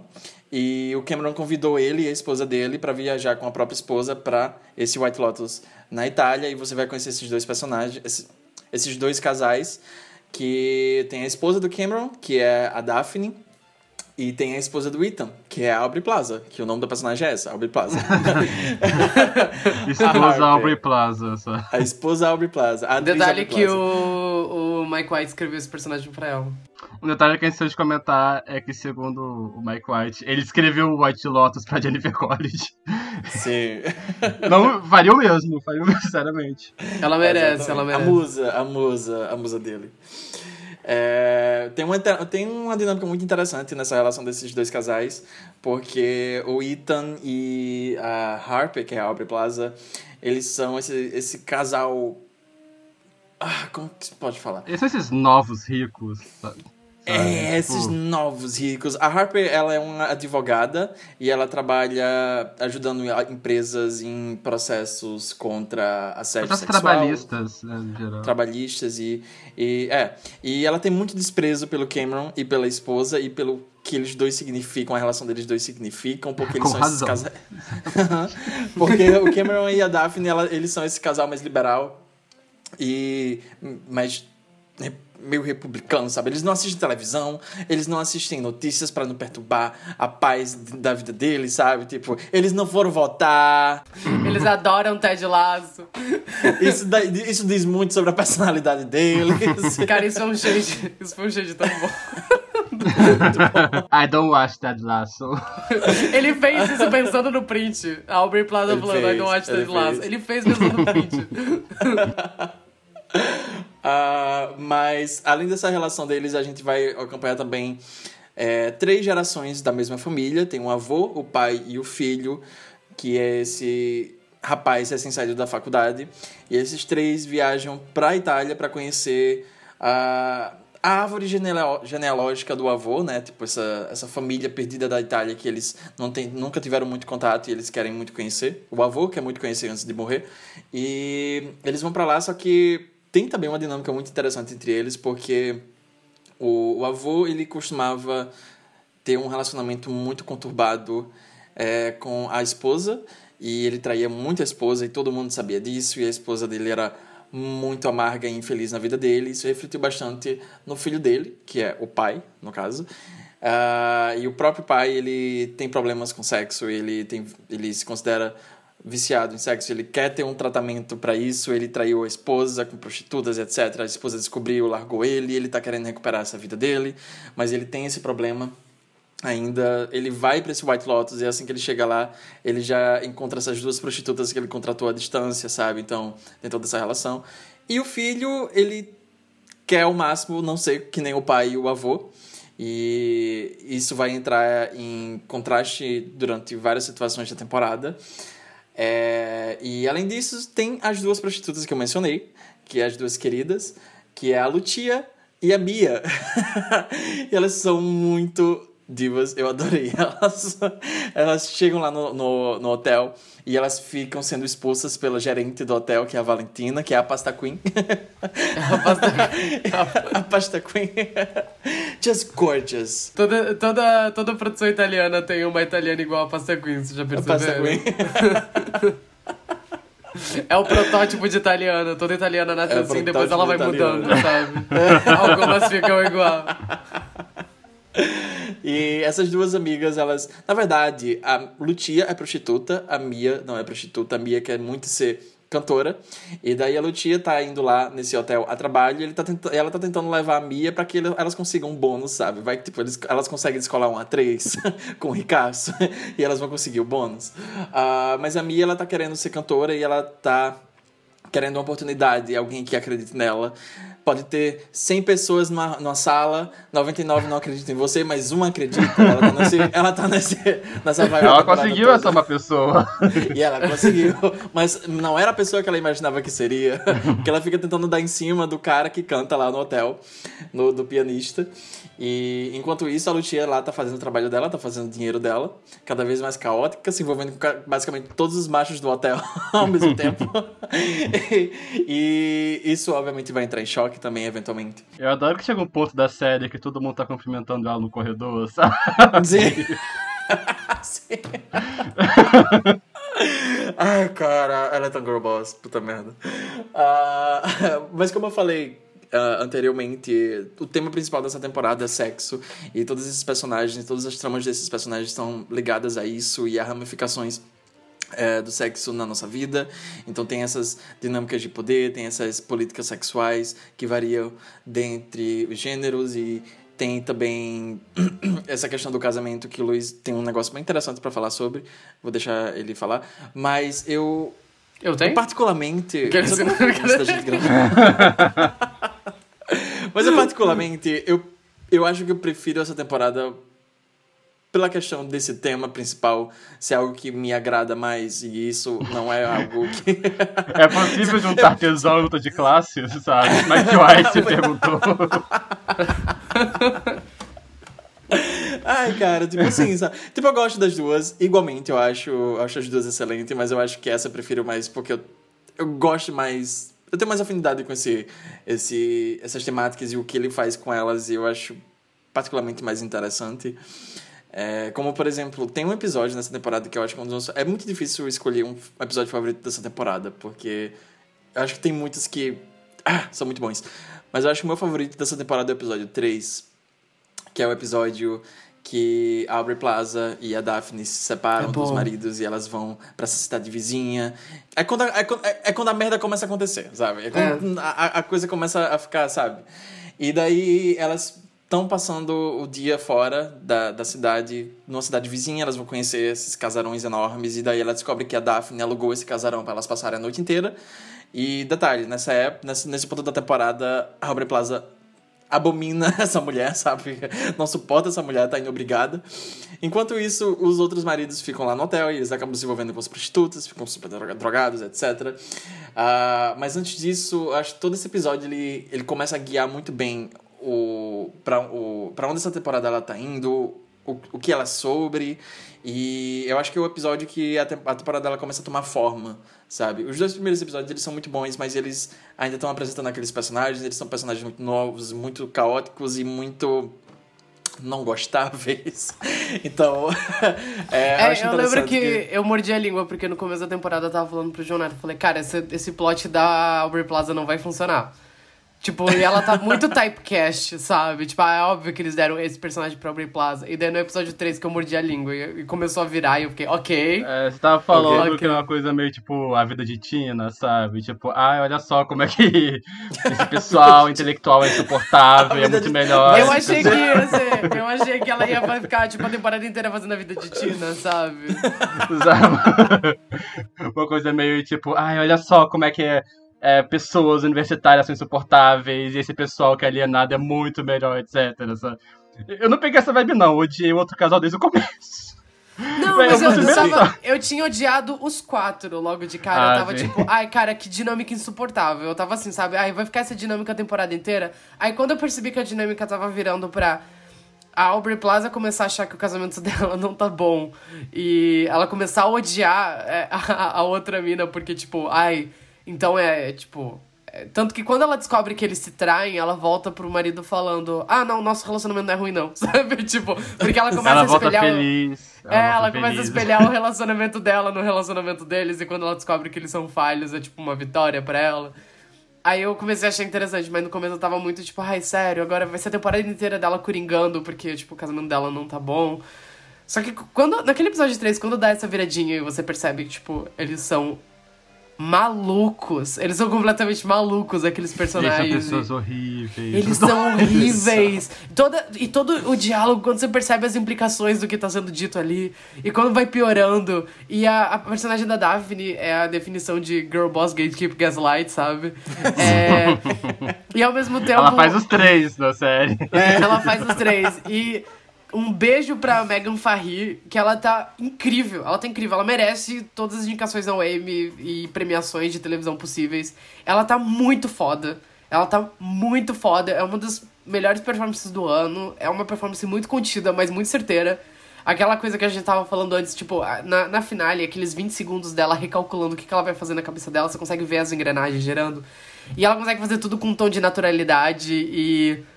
É quase assustador, tipo, o jeito que ela entrega algumas falas. A cena do celular é assustadora, É, sabe? Você fica tipo, é. caralho. Assustador. Que mulher maluca. Você fica assim, ela é completamente pirada. E é muito bom. É, Ela, ela tá muito bem. É, quem assistia The Bold Type. Sobrevivemos, As cinco galera. pessoas, as cinco pessoas que assistiram Double Type inteira, sabe? Eu tava vendo, eu tava vendo a entrevista dela lá dizendo que ela, na verdade, ela fez teste pra primeira temporada e ela não conseguiu. E eu fiquei imaginando, eu acho que ela fez o teste pro papel da Rachel, pro papel da, da, da Dario, e não conseguiu. Mas eu fico feliz que ela não conseguiu, porque esse papel foi feito pra ela, sabe? Tipo, eu não consigo ver outra pessoa fazendo São além papéis dela, parecidos. Tipo, essa coisa da mulher que tá, tipo, engolindo desaforo a seco, sabe? Uma parte do tempo. Só que a da Dario parece que ela tá, tipo, prestes a explodir a qualquer momento, enquanto que, tipo, nesse aqui, acho que principalmente por causa do tema da temporada, era muito mais, sabe, tipo, ela maquinando como ela vai, tipo, contornar a situação, sabe? Eu, eu tenho um amigo. É que eu, eu assisti essas temporadas em uma semana, sabe? Porque, tipo, eu assisti, tipo, antes esse último episódio, não consegui ver o episódio a tempo, etc. Mas, tipo, um amigo meu escreveu essa segunda temporada como sendo quem tem medo de Virginia Woolf no solo toscano, sabe? E é bem a forma de escrever. Porque pra quem já viu quem tem medo de Virginia Woolf, é basicamente esses dois casais que, tipo, eles estão, tipo, se digladiando e como eles se conhecem bem, eles meio que atacam onde dói, sabe? No outro. Tanto na respecti- respectivos cônjuges quanto no, na pessoa do outro casal. E é bem essa dinâmica aqui, tipo, essas dinâmicas de poder entre homens e mulheres, tipo, essa temporada inteira, tipo, no geral. E o plot dela. É, é tipo um xadrez tridimensional, essa dinâmica desses dois casais, rolando o tempo todo. Que, tipo, eu acho muito foda como mostra tanto a Daphne, como é que ela consegue meio que, tipo, contornar essa situação, tipo, com o marido dela. Como ela joga na situação também, tipo, é, é quase um jogo que eles estão fazendo, sabe? Tipo, chega um ponto que dá, dá até Parece quase que eles estão gostando em algum momento desse jogo que eles estão fazendo. A gente sabe? faz o que é preciso pra não se sentir como uma vítima da vida. É, essa, é- essa é a parte que eu foda dela, essa- tipo. Ela é uma personagem Ah, que, bom. tipo, ela se recusa ao papel de vítima, sabe? E esse é muito foda, a situação toda. Porque, tipo, ela tem razões pra isso, sabe? Ela tem várias razões. A casa que ela descreveu no parto dela é um negócio horrível, sabe? Mas, tipo, como ela fala, ela se recusa a ser a vítima da situação toda. Tipo, ela sempre dá um jeito de, tipo, ou virar a situação a favor dela, ou ela, tipo, reinterpreta a situação de um outro jeito, sabe? Tipo, eu acho que é uma personagem muito complexa nesse sentido. Ela é muito fodida, tipo, essa personagem. Boa, é boa. E eu gosto muito, tipo, do dinâmico dos dois caras, que é basicamente uma disputa de macho alfa entre os dois, sabe? E eles começam meio que a usar a esposa um do outro como sendo um joguete nessa relação dos dois. E as esposas sabem disso, e elas começam meio que a aproveitar a situação toda também, tipo, tanto pra afetar uma a outra, quanto pra afetar os maridos também, sabe? Tipo. Ai, é muito bom isso tudo, é muito bom. que bom. ódio dessa temporada. Puta merda. Eu, eu prefiro a primeira, porque eu maratonei, e a primeira é melhor de maratonar. Porque ela é muito ácida, essa temporada não é tão ácida assim, sabe? Ela não é ela não é tão engraçada, mas eu não falo isso como sendo um demérito, sabe? Tipo, a- o tom dela é diferente, sabe? Pra maratonar, praticamente acho me- melhor. Mas o roteiro dela é tão afiado, sabe? Tipo, é tão bom como eles veem essas relações todas, esses personagens, sabe? Tem uma sessão espelhada nessa relação dos dois, que é tipo. Quando as duas estão fora e rola aquela festa que os dois fazem com as prostitutas. E depois, quando rola, tipo, a desconfiança de que a Aubrey Plaza transou com. É Cameron o nome do, do gostoso lá. Cameron, é. E eu gosto das pessoas que espelham muito, tipo, na reação depois. Porque quando ela chega e tá desconfiando do marido, ele tá todo mundo fazendo uma situação meio, tipo, uh, desentendido a situação toda, sabe? O outro cara tá sendo desentendido, o marido tá sendo desentendido, e a Aubrey Plaza fica meio como sendo a louca da situação toda.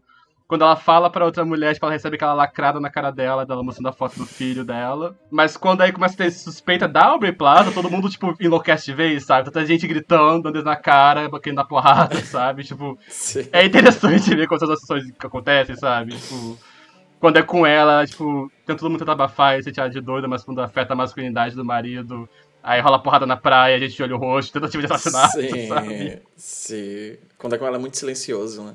E eu adoro, eu adoro essa virada da personagem no meio da temporada, porque ela começa a coringar, desconfiando que o marido dela traiu ela, e daí ela passa um episódio inteiro só encarando ele, sabe, fazendo caras muito, sabe, tipo, ela tá explodindo por dentro. E daí vira uma chavinha nela e ela passa um episódio inteiro bêbada, provocando ele, ao ponto do cara ficar louco pelo hotel, sabe? Tipo, ela só. Ela, ela, ela, ela, ela matou na unha, sabe? Ela matou na unha.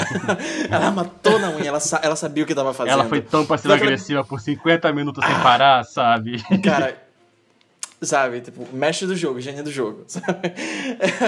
Mas outra, outra, outra personagem, personagens, no caso, que eu acho que eu achei muito interessante o desenvolvimento durante a temporada e que eu sinto que a série poderia ter caído em outras armadilhas, mas o Mike White, ele tava muito ciente do que ele tava fazendo com elas o tempo todo, é a Lucia e a Mia.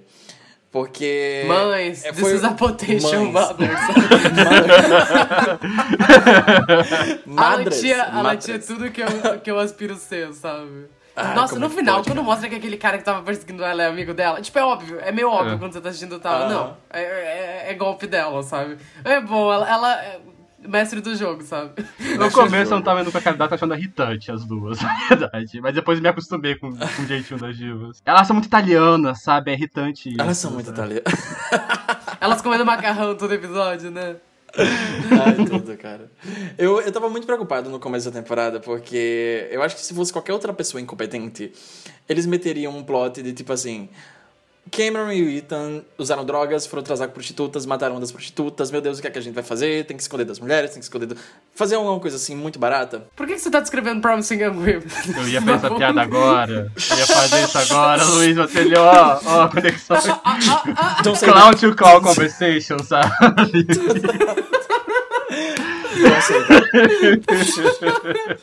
Os dois tinham a Jennifer Coolidge, hein? Verdade, a conexão É aí. verdade, ela tá. Ela faz a mãe da Carrie Mulligan. Mas eu tava preocupado porque o tratamento de personagens de trabalhadores sexuais costuma ser muito touching em obras desse, desse jeito. Eu tava muito preocupado, sei lá, no final das contas, dar alguma merda pra uma delas e uma delas acaba morta e etc. Porque é o que acontece, sabe? É uma coisa muito desleixada. Mas além disso, tinha algumas dinâmicas entre elas e alguns personagens que eu achei muito interessante a maneira que o Mike White fez. Principalmente quando ela começa a se relacionar com Albi, aquele Palerma de dois metros, muito gostoso, com as pernas enormes, a perna da grossura da minha cabeça, sabe? É, e é, eu, acho, eu acho muito interessante. O que eu, tô, eu acho ele muito Esconde interessante muito também. bem o corpo dele a maior parte do tempo, pra ele parecer franzino, Cara, não, sabe? cara meu, queixo, meu queixo foi lá no chão quando aparece ele de short. Eu, tipo, assim, sabe? Tipo, peraí. Gay silence, O que é que tá. sabe? Uau, sabe?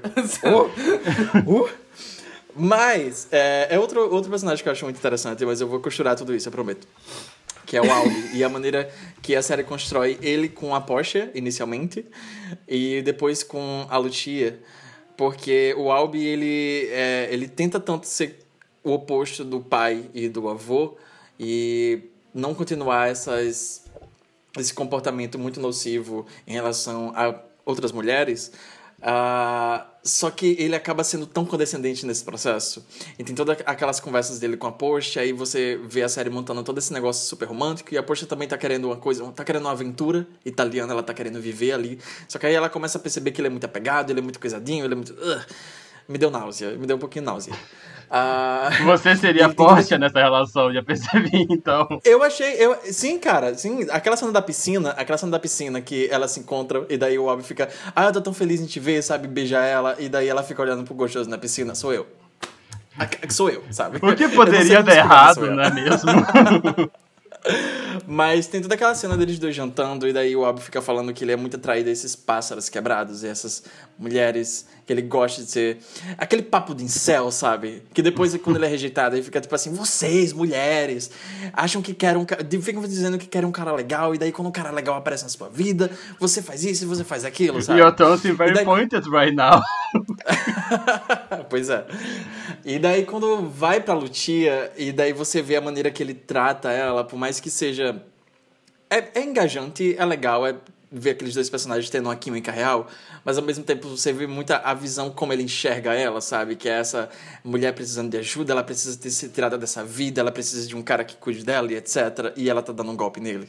É genial, sabe? Então eu gostei muito da maneira que eles constroem todas essas, essas personagens, é, como os outros personagens reagem a elas com certa condescendência e no final das contas elas que venceram o jogo, sabe? Se The White Lotus Season 2 fosse um jogo, elas venceram. Mas eu gosto elas- muito que, tipo, no final dá, dá a entender que ele sabia a sessão toda, porque quando ele se encontra com a Porsche, Uhum. ele fala algo do tipo, ah, eu levei um golpe, sabe? Ele sabia o que tava rolando, sabe? Só que. Ele sabia. É igual na sabia. pré-temporada que eu falei que tinha um lance da fantasia, sabe? Tipo, a Paula vivendo a fantasia colonizadora Sim, dela. sim. O casal vivendo a fantasia de tipo, meu Deus, fui assaltado, fui mandado em perigo, você me salvou, etc. A dele tá vivendo essa fantasia meio o marido da mulher, sabe? Tipo, do cara que vai aparecer, tipo, e salvar essa mulher dessa Sim. vida e tudo mais, sabe? Tanto que ele fica o tempo todo. Ele vira pra ela e fala assim, não, porque vocês são usadas, não sei o que, sei que lá, vocês não queriam estar na situação. Ela tá tipo assim, é, é não, não queria não. É muito bom! É muito bom. Ele fica, não, porque. Ele entra muito num negócio de tipo, não, porque mulheres em situação de prostituição e ela, tipo. Vulnerabilidade e tudo mais. É, daí ele vai falar, com- ele vai falar com o pai dele, ele fica tipo. Sabe? Tipo, não. Ele tá vivendo a fantasia dele no final das contas, sabe? Tipo, ele tá jogando esse jogo também. Tipo, acho que no final das contas ele É. são felizes isso tudo, sabe? Ele se deixou ser enganado e tava de boa com isso. Ao contrário da Porsche, sabe? Tipo, é Porsche? Ah, A Porsche. Porsche. A fudida da Porsche. Mas eu, eu gosto muito do, do, do personagem do Albi. Eu gosto muito também quando a série, no final da temporada, ela mostra que não tem essa coisa de homem bonzinho, sabe? Tipo, um cara legal, não existe o cara legal. E eu gosto muito quando, da, da, daquela cena quando a mulher tá saindo e os três viram pra olhar pra, pra mulher que Ah, acabou de passar. bom. E mostra Tá que no fim das contas o Obi só tá, tipo, repetindo alguns ciclos de misoginia próprio interno da família e, e que foi criado pelo avô dele, que passou pro pai dele, que num grau tá nele também. Ah, ele é um incelzinho, né? E... Cara, ele, ele vendeu a felicidade da mãe por um É. rabo de saia, sabe? Tipo, Exato! sabe? tipo, eu acho que eu acho muito complexo como no final disso ele passa a temporada inteira acusando o pai dele, apontando ele pro pai dele. Ele fala pro pai dele, tipo, ó, é o mínimo que você tem que fazer depois de toda a merda que você fez. E no fim das contas ele tá, tipo, trazendo a mãe dele, a mãe dele de volta pra um casamento infeliz. E eu gosto muito de toda aquela cena do pai com o avô também, que eles vão falar sobre o relacionamento e o relacionamento da avó. Não, é o Albi, né? É o Albi que tá conversando com o avô? Não, é o pai. não, não, é o pai. É o pai. é o pai. E o pai fala, não, tipo, a, a mãe era infeliz pra caralho. Ele fica, não, tipo, normal, sabe? A gente tá vivendo daquele jeito bom. Ele fica, não. Tipo, todo mundo sabia que você traía ela. E no fim das contas, o Albi leva a mãe dele de volta pra, pra essa situação, única e exclusivamente pra afagar o ego de homem salvador dele. Porque ele é um cara legal. Só que no fim das contas, ele, tipo, Mas só eu acho que a, perpetua é isso, menos sabe? cínico do que dá a entender. Porque eu sinto que. O Mike White, ele mostra muito como o Obi realmente tá tentando, sabe? Tipo. Ele tá tentando ser uma pessoa boa, no geral, sabe? Tipo, ele não tá. Tem um olhar muito cínico pra isso, sabe? Essa coisa. Que essas comédias no geral têm, tipo, de transformar os personagens só, tipo, em algum símbolo, sabe? Ele realmente é o personagem, e ele realmente tem, tipo, esses Não, demônios sim. dele, tipo, Sim. ele realmente tenta Uhum. andar com eles, no geral, sabe? Tem, tipo, muitas camadas naquelas relações ali. Tá, Eu, eu fui com a cara dele a maior parte do tempo, no final ele tava me irritando, sabe? Mas só porque eu achava o plot dele meio chato. É meio repetitivo o plot da família nessa temporada, que é tipo. É só tipo eles esbarrando com uma mulher, ocasionalmente sendo horríveis, e é isso, sabe? Tipo, o da família da outra temporada era mais interessante. Eu amo quando eles encontram a família italiana. Esse é bom. E são só esse três é italianas agressivas falando: sai daqui, porra! Sai daqui, sai daqui, É cara! bom, é bom. É, deve ser questão da fantasia, tipo, acho tão massa que, tipo. Eles cada tentam assim, não, porque eu vou encontrar minhas raízes, etc. Sendo que, um, ele não sabe falar italiano, o que já é um mau sinal, sabe? Você quer realmente encontrar suas raízes. Sim. E dois, a visão que ele tem da Itália é a do poderoso chefão, sabe? Tipo, toda referência cultural que todos os personagens têm relacionada à Itália é poderoso chefão. Mas, cara, o plot da Porsche da temporada, eu gosto muito que ela espelha o plot dele. Porque ela é toda tipo. Ai, não, porque eu não quero ver uma vida de Instagram, eu não quero, tipo, tirar uma foto todo mundo já tirou, não sei o que, sei que lá, eu quero me sentir uma coisa, eu quero ser intensa, não sei o que, sei que lá. Ela quer ver uma aventura, tipo, ela quer ser protagonista de uma aventura, e ela acaba sendo. E é horrível, sabe? Porque não é legal viver aventura, sabe? Você gosta do conceito da aventura, você gosta do conceito de emoções. Você quando você tá vivendo as emoções, é horrível cada segundo, sabe? Ela decide abandonar o cara, tipo, que ela já conhecia e, tipo, que pra todos os efeitos era um cara legal, bem melhor do que o que ela acaba arrumando, certamente. E ela acaba se envolvendo numa conspiração de assassinato, no final das contas, sabe? Abandonada num- numa outra cidade, um terreno baldio. Essa cena é tão tensa. Tipo, a pensando agora, é, é engraçado, mas É é, engraçado. tão tenso. Eu tava com o é cu tão, na mão Eu tava assistindo, travado. velho. Aquela, quando, Ah, eu não ela a no pena dela, não. Ela mereceu tudo que aconteceu. Não, ela Ela, mereceu ela tudo. mereceu, né? Mas E não era ela por isso que eu tava saiu por cima, tá ligado? Ela Ela saiu de saiu boa. por cima, não, saiu viva, é diferente. Ela saiu viva. Não, mas eu acho muito engraçado quando o Alvo fala, ah, você soube que acharam gente morta no, no hotel? E ela fica tipo, é? ela nem se importa de, sei lá, tipo... Ah, tá, eu acho que minha chefe morreu, tá ligado? Ela é do seco, sabe? É porque antes disso o Ok. cara tinha falado, tipo, a gente é muito poderosa, não se meta. É, tipo, Aí quando não começa se a falar meta, ela isso, fica tipo... Tá bom, sabe? ela comprando aquele óculos enorme pra, tipo, tentar meio que disfarçar um pouco, sabe? Cara, o lenço amarrado no boné. Eu que- Eu, que- eu queria falar um, da- eu queria falar um pouco sobre as roupas dela, porque todo mundo passou a temporada inteira gongando as roupas dela, porque, ok, é intencional.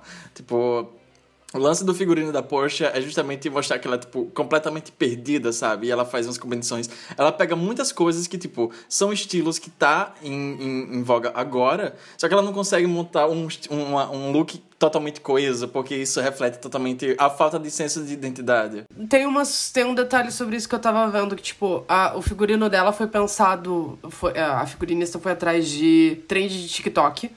Tipo, roupas que estavam em trend de TikTok e tal, e, e roupas instagramáveis, assim.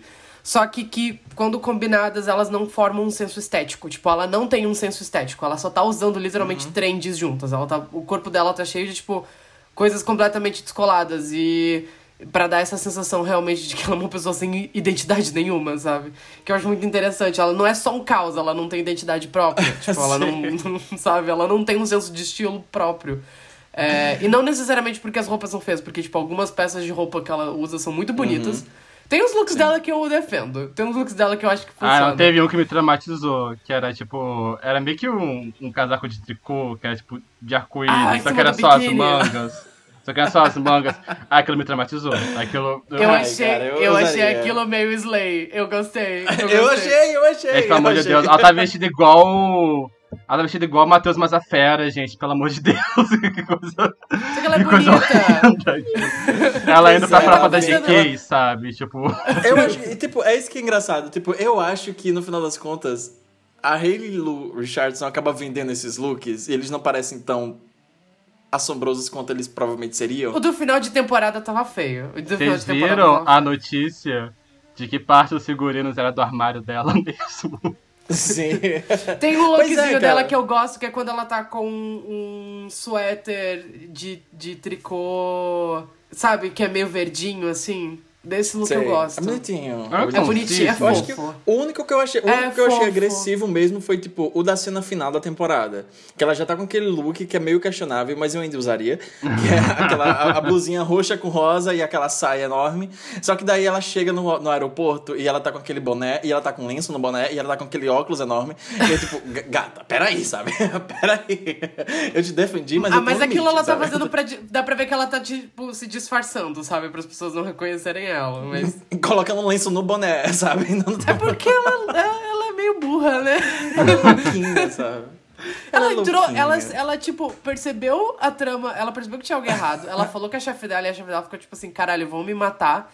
E ela entrou no carro com o cara. Isso, me- isso- isso me deixou irritado, sabe? Eu sei que não é pra ter Sim. lógica, porque, tipo, pensando logicamente, sabe?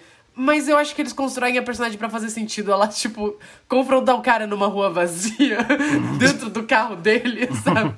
Mas essa cena é muito boa e a Hayley Lou Richardson, ela é muito boa. Ela é muito Ela boa. é. Ela, ela, ela é muito boa. E é engraçado porque ela, tipo, não teve esse boom de It Girl que outras garotas teve, mas ela, ela foi muito consistente sempre na carreira dela. Ela Se tem uma carreira tipo, já relativamente longa, eu diria, tipo, bastante e consistente, boa. sabe? Ela tá em filme do Shyamalan, sabe? Ela tá no Fragmentado, junto com a Taylor-Joy. Eu sabe? falei boa, Luiz, vamos... Calma lá. O primeiro fragmentado é legal. Você não vai falar mal de fragmentado. o primeiro é legal. É consistente. Ela trabalhou com Shyamala, ela tá É no Edge of. Seventeen. O que, tipo, é muito engraçado, porque a carreira da Hayley Steinfeld não é consistente. Ela tá naquele Columbus também, que foi super Columbus, elogiado. Ela, ela- ela é- eu acho que ela conseguiu uma carreira muito interessante do cinema independente. Ela virou meio que uma musinha do cinema independente. Então, Sim. ela fez Ao o, contrário o Edge da, of Seventeen. da Hayley Steinfeld, que se Hayley recusa Steinfeld. a pegar projeto bom. Ela virou, tipo, uma Saoirse Ronan, só que sem o status dela, sabe? Tipo, o que eu não falo isso como É. demérito, sabe? Ela só não tem o mesmo nível de fama. Eu acho que a ela melhor tem, coisa que poderia ter acontecido com ela é ela não ter virado um It Girl, sabe? Continua assim. Sabe? Continua assim. Um Pregnant, Pregnant. ela tá, em Unpre- ela tá ótima em Unpregnant. Ah, é verdade. Ela tá Pregnant. ótima em Unpregnant. Ela tá naquele é, Support the Girls. Support the a Girls, Hall. excelente. Ela tá boa excelente. também. Pois é. Ela fez aquele After Young, que era do diretor do Columbus, mas eu ainda não assisti. Mas todo mundo disse que é bom. Então. Enfim, ela é muito boa e o jeito que ela entrega You're Fucking Your Uncle é muito bom.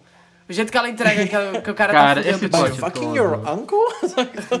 Primeiramente, fucking- aquele é cara é bom. muito gostoso. Segundo, o sotaque é estranho. Terceiro, esse plot todo. Cara, É, uma coisa mas que eu é, isso que é engraçado, ele não é bonito. Ele é gostoso. Ele não é é diferente, ele é mas ele não é bonito. É diferente. Ele, ia parece mais uma feio a cada versão episódio. Um pouco estranha da, daquele cara do Midsommar, sabe? Não sei explicar. Ele parece a versão, tipo, desenho de inteligência artificial dele. O Mas. olho dele é muito azul. Eu não Eu confio em um gente com o comentário, olho mas tão azul. Fala, depois eu corto. Ele prefere, Não, ele prefere da gente, olha só, pesado mesmo. Mas, escreve no chat, escreve no mas- chat. Escreve no chat. Mas, pior ainda, né? não, mas- eu quero mas- saber. Mas, Eu não o vou que te deixar em paz. mas é, eu, eu, o sotaque dele é abominável. Não é nem tipo estranho, é tipo Ah, abominável. por que você Aquele- odeia irlandeses, João? Pelo Por quê? amor de Deus, sabe? Pelo amor de Deus. Era Funcionário da coroa inglesa. aqueles- Eu, é. Nacionalista da Grande Britânia, sabe? Tipo.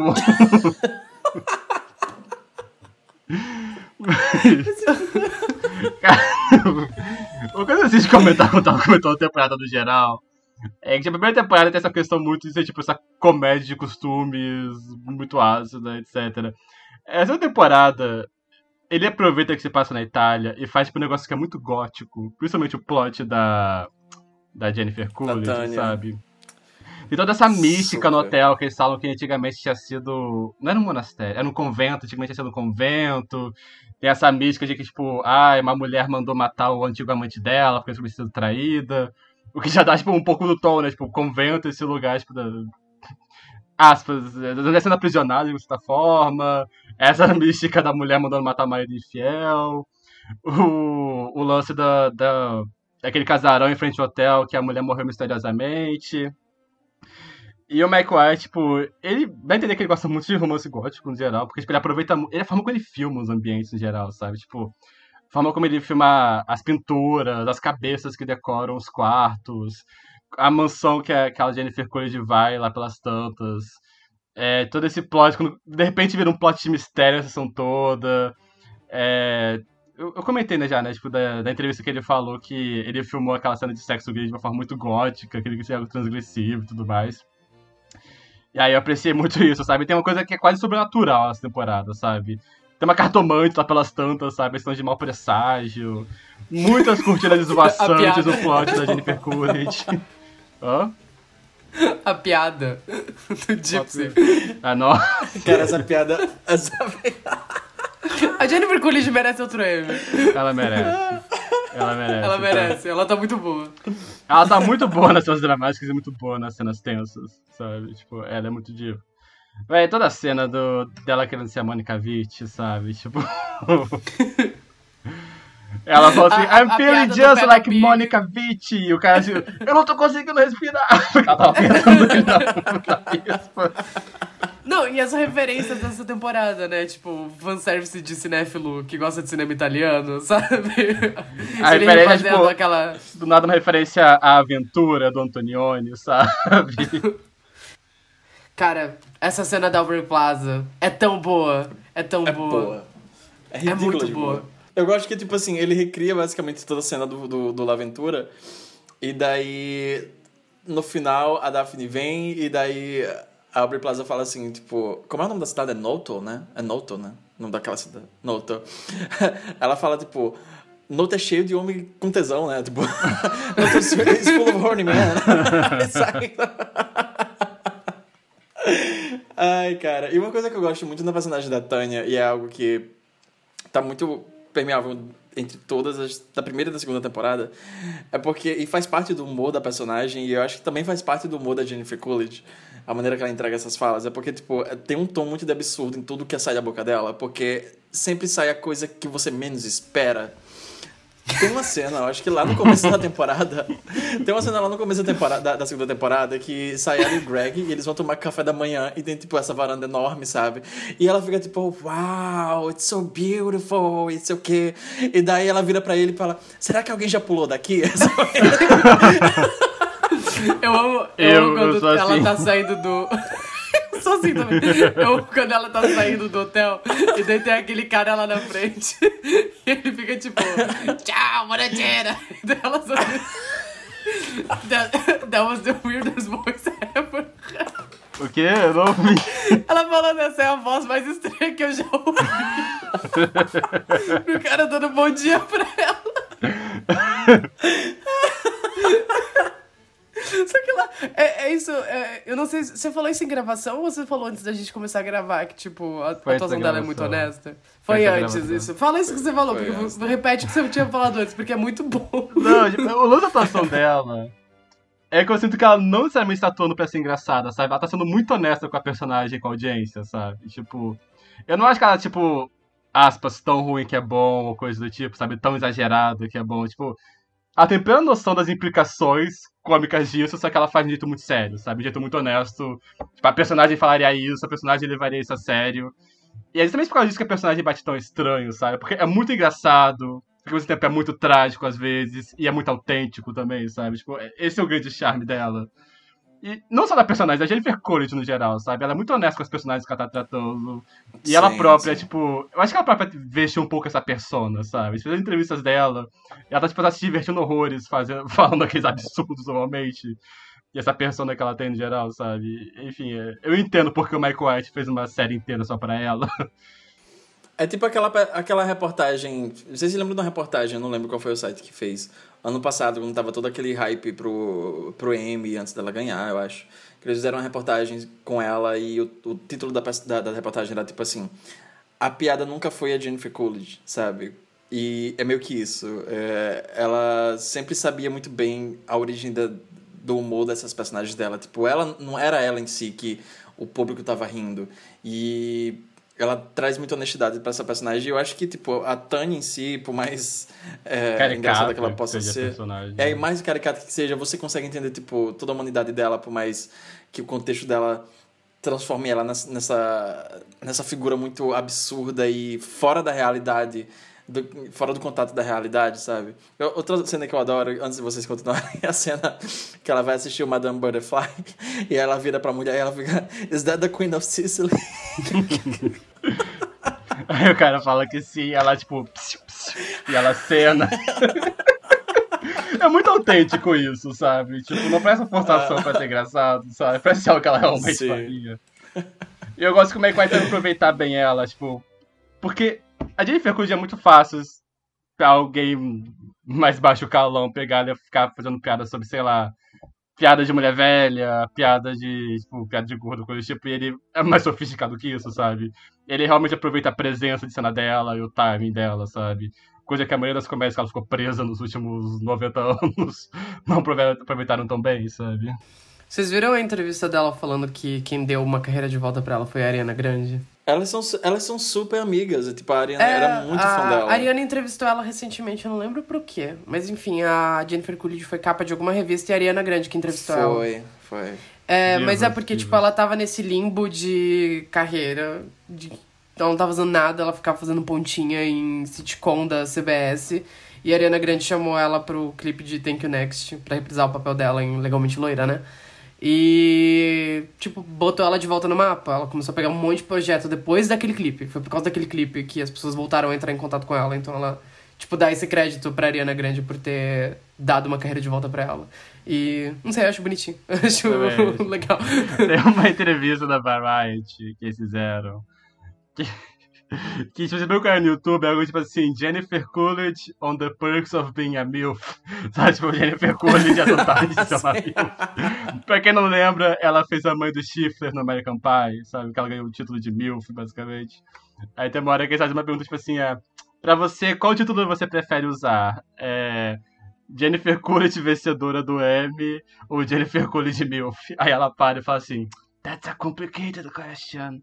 Aí ela começa. Aí ela fica realmente pensando. E ela fala algo tipo assim: é. Porque o meu título de MILF que eu ganhei em American Pie me deu a oportunidade de dormir com vários homens que eu não conseguiria de outra forma, sabe? I'm very grateful for that, sabe? Ela foi tão real, ela foi tão real. Eu acho, eu acho uma pena que a gente perdeu ela essa temporada, mas não ia dar pra ficar trazendo a Tânia toda a temporada de volta, eu entendo a decisão de matar ela e, tipo, foi um bom final pra personagem, sabe? É, é triste, porque o Ela escorregando e batendo na cabeça.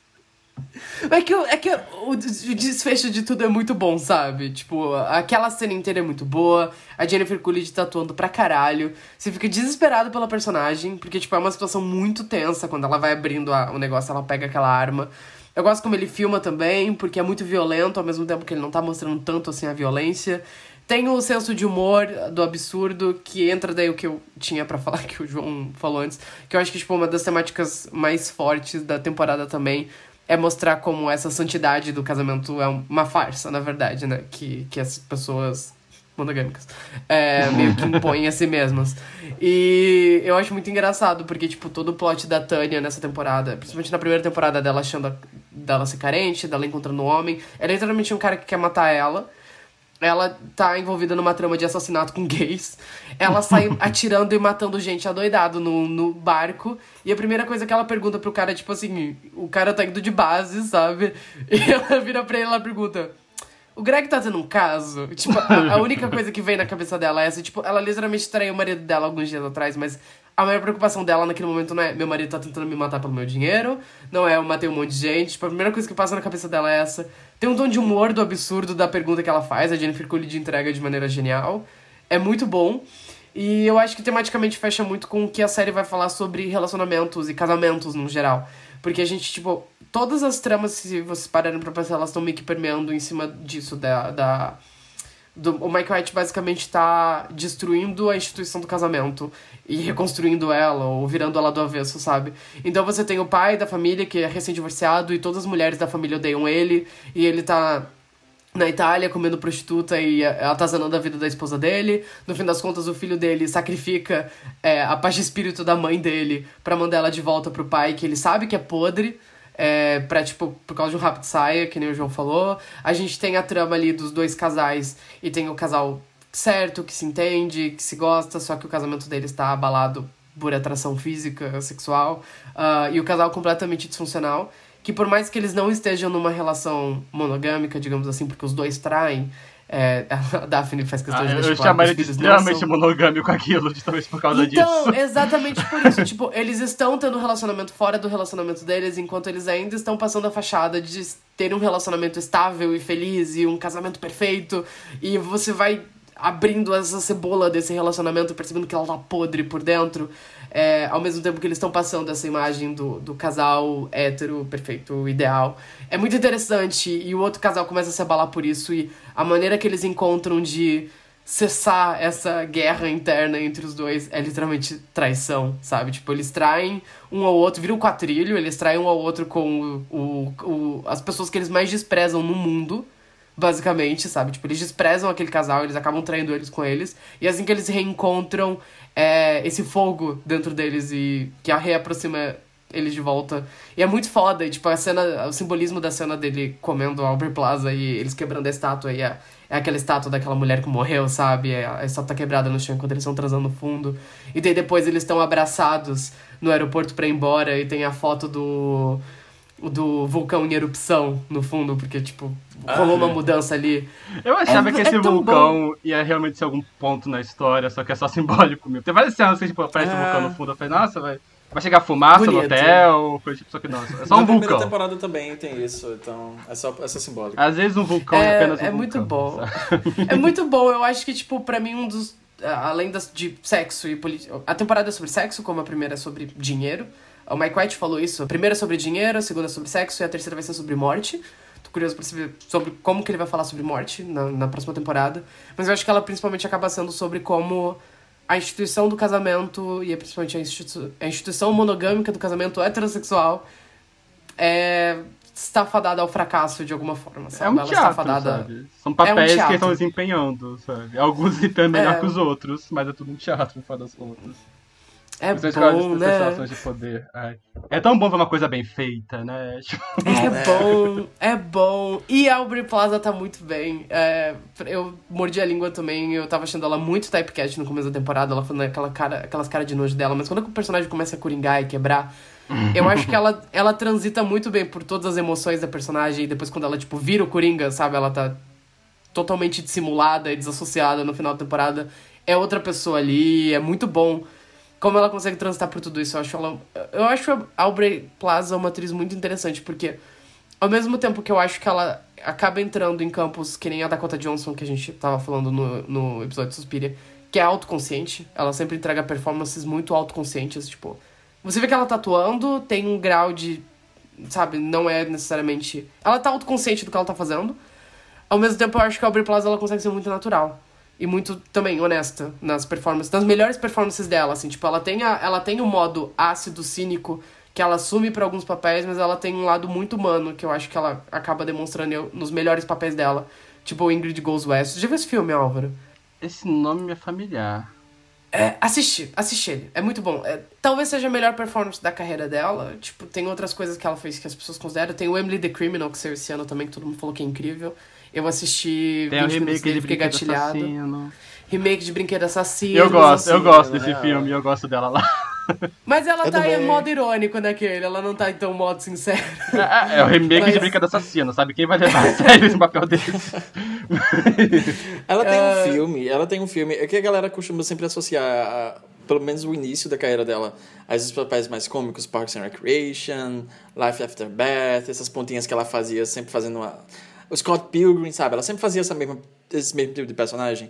Mas tem um filme que eu gosto bastante do começo de carreira dela, que eu acho que foi o filme que meio que começou a, a guiar a carreira dela para papéis mais de cinema independente. Ela virou musa de cinema independente, ela é super defensora do cinema independente, eu adoro isso. Ela tem uma produtora, que as pessoas Ela tem não uma sabem. produtora. É, Evil Hag, o nome da produtora dela. Evil Hag, é, é o usuário dela nas redes sociais, é Evil Hag, sabe? Ah, mas é o filme que eu quero recomendar. Na verdade, dois. Na verdade, dois. Vou recomendar dois. Tem esse ah, que ela fez quando era mais novinha, que é o nome é Sem Segurança Nenhuma, que é uma comédia, uma dramédia meio ficção científica de baixo orçamento e é basicamente sobre uma mulher que no caso é ela, uma jovem que responde a um classificado do jornal, ah, chamando, convidando para participar de uma experiência. Essa experiência seria dois caras inventaram uma, uma máquina do tempo, uma coisa assim. É bem interessante, é um filme bem bonitinho. E o outro que eu queria recomendar é mais recente, que ela tá monstruosa. Se você quer ver uma coisa assim, tipo, Aubrey Plaza, full drama, sabe? Assistam Black Bear. Eu não vou falar nada so- sobre esse filme, só vão Eu assistir quero Black ver Bear. esse. É muito bom. Me recomendaram bastante. muito bom. Mas, muito mas bom. assistam Ingrid Goes West também, que é tipo a Aubrey Ingrid Plaza. Ela Goes tá West também. monstruosa. Tipo, ela, real- ela, Muito ela bom. tá gigante nesses filmes, assim. Eu acho que ela tá gigante nessa temporada também. Eu acho que ela consegue transitar por oceanos de emoções e reagir muito bem. E ao mesmo tempo ser engraçado, ser vulnerável. E é engajante, a personagem é muito boa, eu mordi a língua. eu tava muito tipo, cara, essa porra ficou muito typecast, não tá legal. E daí depois no final da temporada eu tava assim. Ela vai ganhar um M. Não, eu acho Eu que acho que ela vai um ser M. de- indicada. Ela vai ser indicada. ela vai ser indicada, sabe? Eu, eu queria que ela ganhasse um M. É, tipo assim, a Jennifer Coolidge merece outro, sabe? Até porque é a última temporada que ela. É a última temporada que a Aubrey Plaza vai aparecer também. Mas é que a Aubrey Plaza ela tem uma carreira muito consistente. Tipo, ela não é, sei lá, estrela de cinema, mas ela escolhe projetos bons. Se você pegar os projetos que ela esteve nos últimos anos, até as coisas mais mainstream, tipo Legion, sabe? Eram projetos muito diferentes e ela tem a produtora dela, ela é extremamente engajada é, na produção de cinema e, e é muito, isso é muito legal nela. Ela, se gosta vê, muito tipo, de cinema. Ela tá na mídia mesmo sem estar no mainstream necessariamente, sabe? Isso, e é uma. E ela escolhe bem, ela escolhe papéis bons, ela escolhe projetos diferentes, sabe? E, tipo, é uma carreira muito interessante. Eu acho que seria muito um full circle legal ela ser premiada por essa série. Tipo, ela finalmente tendo um reconhecimento de premiação que ela não teve todos esses anos, porque os filmes que ela fazia não eram necessariamente o tipo de filme que é reconhecido por premiação. Mas mesmo sabendo, tipo, a premiação não significa nada, no fim das contas seria legal ela ganhando algumas coisas por causa dessa série, porque ela tá muito bem. Sim. É, eu queria recomendar, antes da gente finalizar, já que tá dando 10 horas, então é bom a gente ir fechando. Vocês têm alguma coisa a adicionar sobre White Lotus? Eu gostei muito da gerente lésbica nessa temporada. Ela não tem A bem um bastante. plot. Diva! Ela não tem um plot. Diva. Ela é tipo uma running gag, na verdade, mas eu gostei muito da diva. Eu quero saber qual vai ser o próximo LGBT predador na próxima temporada, sabe? Porque o plot dela é aquela infernizando a coitada da, da outra, da recepcionista que ela tá afim, sabe? E no final ela pega a prostituta, sabe? Tipo, ela é muito diva, eu gostei muito dela. Amo, amo que ela, ela demite aquele cara pra dar um emprego pra prostituta e a prostituta fica. Sim. A gente vai te levar pra sair, sabe? Pra gente. Esse plot, esse plot, inclusive, eu acho que espelha bastante o, o plot da, que o Abra tava falando da, da Tânia com a massagista na primeira temporada, que é essa relação mútua de as duas estão se aproveitando uma da outra, só que como o final daquele plot da primeira temporada é mais trágico nesse sentido, mais deprimente, nesse daqui as duas reconhecem esse, esse sistema de troca e elas ficam, ok, isso tá sendo legal pra gente, vamos continuar, sabe? Sabe? Por que não, sabe? E eu achei legal, eu achei muito legal, eu achei um final bem interessante pra essas personagens. Inclusive, suspeito que as person... eles vão, eu acho que o Mike White vai continuar essa tradição de trazer um personagem de uma temporada pra próxima, e eu suspeito que seja a Mia e a Lucia, e eu espero muito que seja a Mia e a Lucia na próxima temporada. Torcendo muito pra isso desde já. Espero que elas não morram na próxima temporada.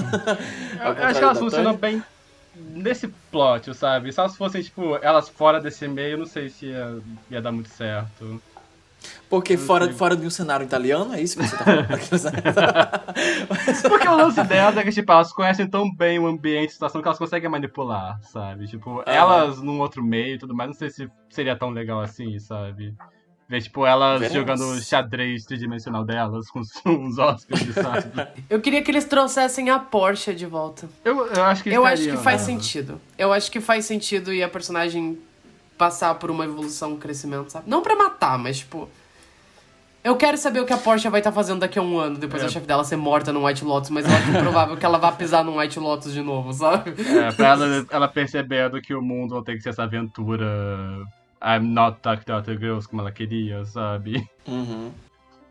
Foi uma realização isso que ela percebeu agora. Demorou, mas veio a, a noção do que. Mas também, mas também seria engraçado se no final das contas ela não aprendesse isso. né? Aquele meme do Garfield olhando pra uma foto dele riscada e perguntando: Eu quero Sim. saber o que isso significa. Eu me pergunto pra quem isso é, sabe? Mas faça sua recomendação, Joãozinho. Vamos encerrar que tá quente pra caralho. Vamos encerrar. Pra fechar esse episódio. Estou na Toscana. pra, pra... tá. Pra encerrar esse episódio, quem quiser mais recomendações de trabalhos da Jennifer Coolidge pra assistir, que não seja, sei lá, American Pie ou Pontinha e série de comédia, eu quero recomendar bastante as colaborações que ela fez com o diretor Christopher Guest, que é basicamente os traba esses trabalhos que foi os trabalhos que catapultaram ela, sabe, uh, para Hollywood e outros papéis maiores, que são filmes que ela, ela fez com ele, eu acho que nos anos 90 barra anos 2000, e são essas comédias, é, sempre são essas comédias de elencos grandes, sabe? Ele, ele pega uma situação, um cenário, ele joga vários personagens diferentes, o que combina bastante com White Lotus, inclusive. É, ele, ele joga essas figuras muito caricatas, diferentes no mesmo cenário. Então, por exemplo, tem o, o Best in Show, que em português se chama O Melhor do Show. Tá na HBO... Ah, não, não tá na, mais na HBO Max, desculpa. Olhei agora, não tá mais.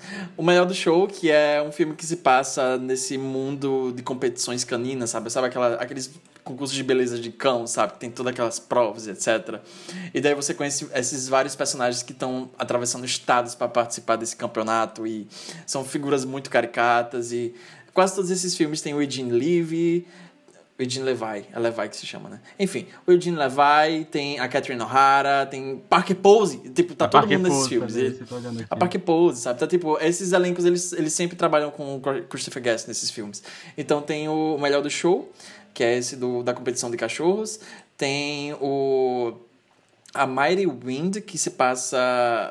ah, que é- fala sobre uma, ah, bandas de, de folk, que eles estão tentando fazer um, um show final para se reunir após a morte do empresário deles. E tem também um que é muito bom esse, que é o For Your Consideration. Aqui no Brasil ficou por trás das câmeras. Que é um filme que ele, ele segue uma equipe de um filme independente americano. é, que eles começam a surtar porque começa a rolar rumores, sussurros de que a atriz do, do filme vai ser indicada ao Oscar. Então eles começam a tentar bolar essa campanha absurda para levar elas ao, ela ao Oscar. E a atriz é a Catherine O'Hara. É muito bom. Assistam esse filme. Assistam os filmes de Christopher Guest. Conheçam essa parte da filmografia da Jennifer Coolidge. É super interessante. E você consegue entender melhor o senso de humor dela. E esses personagens são muito ricos e muito engraçados. E é isso. Um beijo, Jennifer Coolidge. A gente te ama. Você é nossa mãe. Um beijo, um beijo pra ela, que ela tá também em The Watcher, a série do Ryan Murphy desse ano, que é a melhor série do Ryan Murphy desse ano. E ela protagoniza uma cena de- de perseguição melhor do que tudo que eles fizeram em Pânico 5. Ok, que você botou na barra bem lá Ai, embaixo, né? Mas A barra tá no inferno, tá no metrô. eu tava olhando a filmografia dela. Tava olhando a filmografia dela. E ela tá num filme do Herzog. ela tá no. Qual? Ela tá no Vício Inerente, que é o, é o remake que o Herzog fez do filme do Abel Ferrara. E é estrado pelo Nicolas Nossa. Cage. Sabe? Ela foi parar nesse filme, infelizmente. Eu sou curioso pra ver. Ai, cara. Foi esse filme que o Abel Ferrara odiou tanto que falou que Herzog- queria que o Herzog queimasse no inferno, sabe? Eu Fiquei curioso pra poder I have this trainer in the city, Lawrence. He's so handsome. He has blonde hair and these like big blue eyes. He's really funny too. I spend more time with him than Cameron sometimes. Because he's so busy at work. Such a cutie. Want to see a pic? This is just a picture of your kids. Is it? Whoopsie. I'll find it later. Anyway, the point is maybe you should get a trainer. Bom, pessoal, e esse foi o nosso especial de Natal, é, viajando pela Lotus, White Lotus, passando calor, sabe? passando calor na Itália, no Havaí, comendo macarrão. E eu espero que vocês tenham gostado. Ah, a gente teve uma mudança de planos, mas a gente precisava falar dessa série e não ia dar pra falar só num bloco do Batina. A gente ia se passar, sabe? Então, precisava de um programa inteiro só pra ele. Eu espero que vocês tenham gostado. Estamos muito ansiosos pra próxima temporada. E esse é o Esqueletos no Armário, arroba Esqueletos Gays em qualquer lugar da internet. Você pode conferir o nosso site também, esqueletosnoarmário.com. E se você gostar do nosso trabalho, você pode apoiar a gente no Apoia-se, que é apoia.se barra Esqueletos Gays. Se você quiser me encontrar em qualquer lugar da internet, é arroba Machado só no Instagram, porque eu não tenho Twitter. E eu tenho um perfil que eu gosto de postar foto de vinil, que é arroba Coisas Cabrosas. Eu sou o Álvaro, se quiser me contar no Twitter, a minha arroba é gueiracula98, Tumblr, Midnight B underline movies. E eu sou o João. É, se vocês quiserem me achar no Instagram, é arroba João Neto, underline 89. No Twitter, arroba JON3TO. E se vocês quiserem dar um apoio, uma focinha pra minha conta profissional, eu sou designer, eu faço uns posts de filmes. É arroba nrib, underline design no Twitter e no Instagram. E é isso. Bye! Bye! These gays, they are trying to murder me. oh my god! Do you know this guy? Porsche! Sepulcro! That's relatable.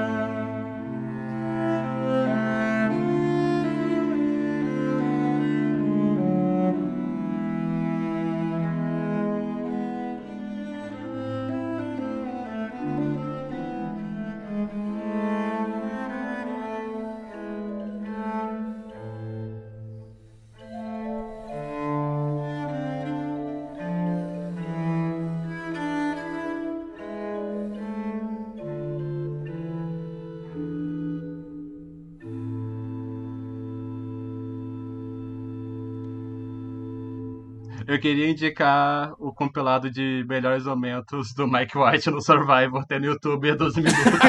É, verdade, ele tava em Survivor. Aquelas duas mulheres que a Daphne começa, conversa no começo da temporada, elas estavam em Survivor também. Da Do Survivor, é verdade. Eles interagem nesse vídeo. É muito bom que eu percebi o quanto o Mike White é uma bichona, sabe? Gosto muito do dia. Cara, real. Nós não daríamos muito bem, memória- Mike White. Um beijo. Nossa, fazer uma campanha dos esqueletos pra gente conseguir juntar o Mike White com o Alpha, cara. Por favor. Ah, nossa, minha única memória física do, do Mike White era, tipo, a pontinha que ele faz em Escola do Rock. Porque ele escreveu Escola do Rock, né? Mas ele também faz um personagem de Escola do Rock, é, tipo, o, amigo, o melhor amigo do Jack Black. E era a única memória física que eu tinha dele, assim. Ah, e ele tá bem... Ele, ele também tá... Eu não sei se vocês se lembram desse filme. Na abertura daquele remake de Stepford Wives da, da Nicole Kidman. A abertura é muito Eu não vi, mas eu sei que ele tá porque eu vi a ficha dele. Ele tá. Cara- eu já tinha visto a cara dele. Eu falei assim, nossa, onde é que eu conheço ele? Ele tá numa cena de 3 segundos no Zumbilândia, aquele cara que tá cagando na privada quando o zumbi aparece. É verdade! É verdade! É uma cena muito específica e eu lembro dele porque usava essa cena pra divulgação do filme. Por isso, essa cena sendo marcada na televisão tipo, a cada 10 minutos. Por isso eu marquei a cabeça dele, a cara dele na minha cabeça. Ai, nossa, é verdade, era ele. Caralho.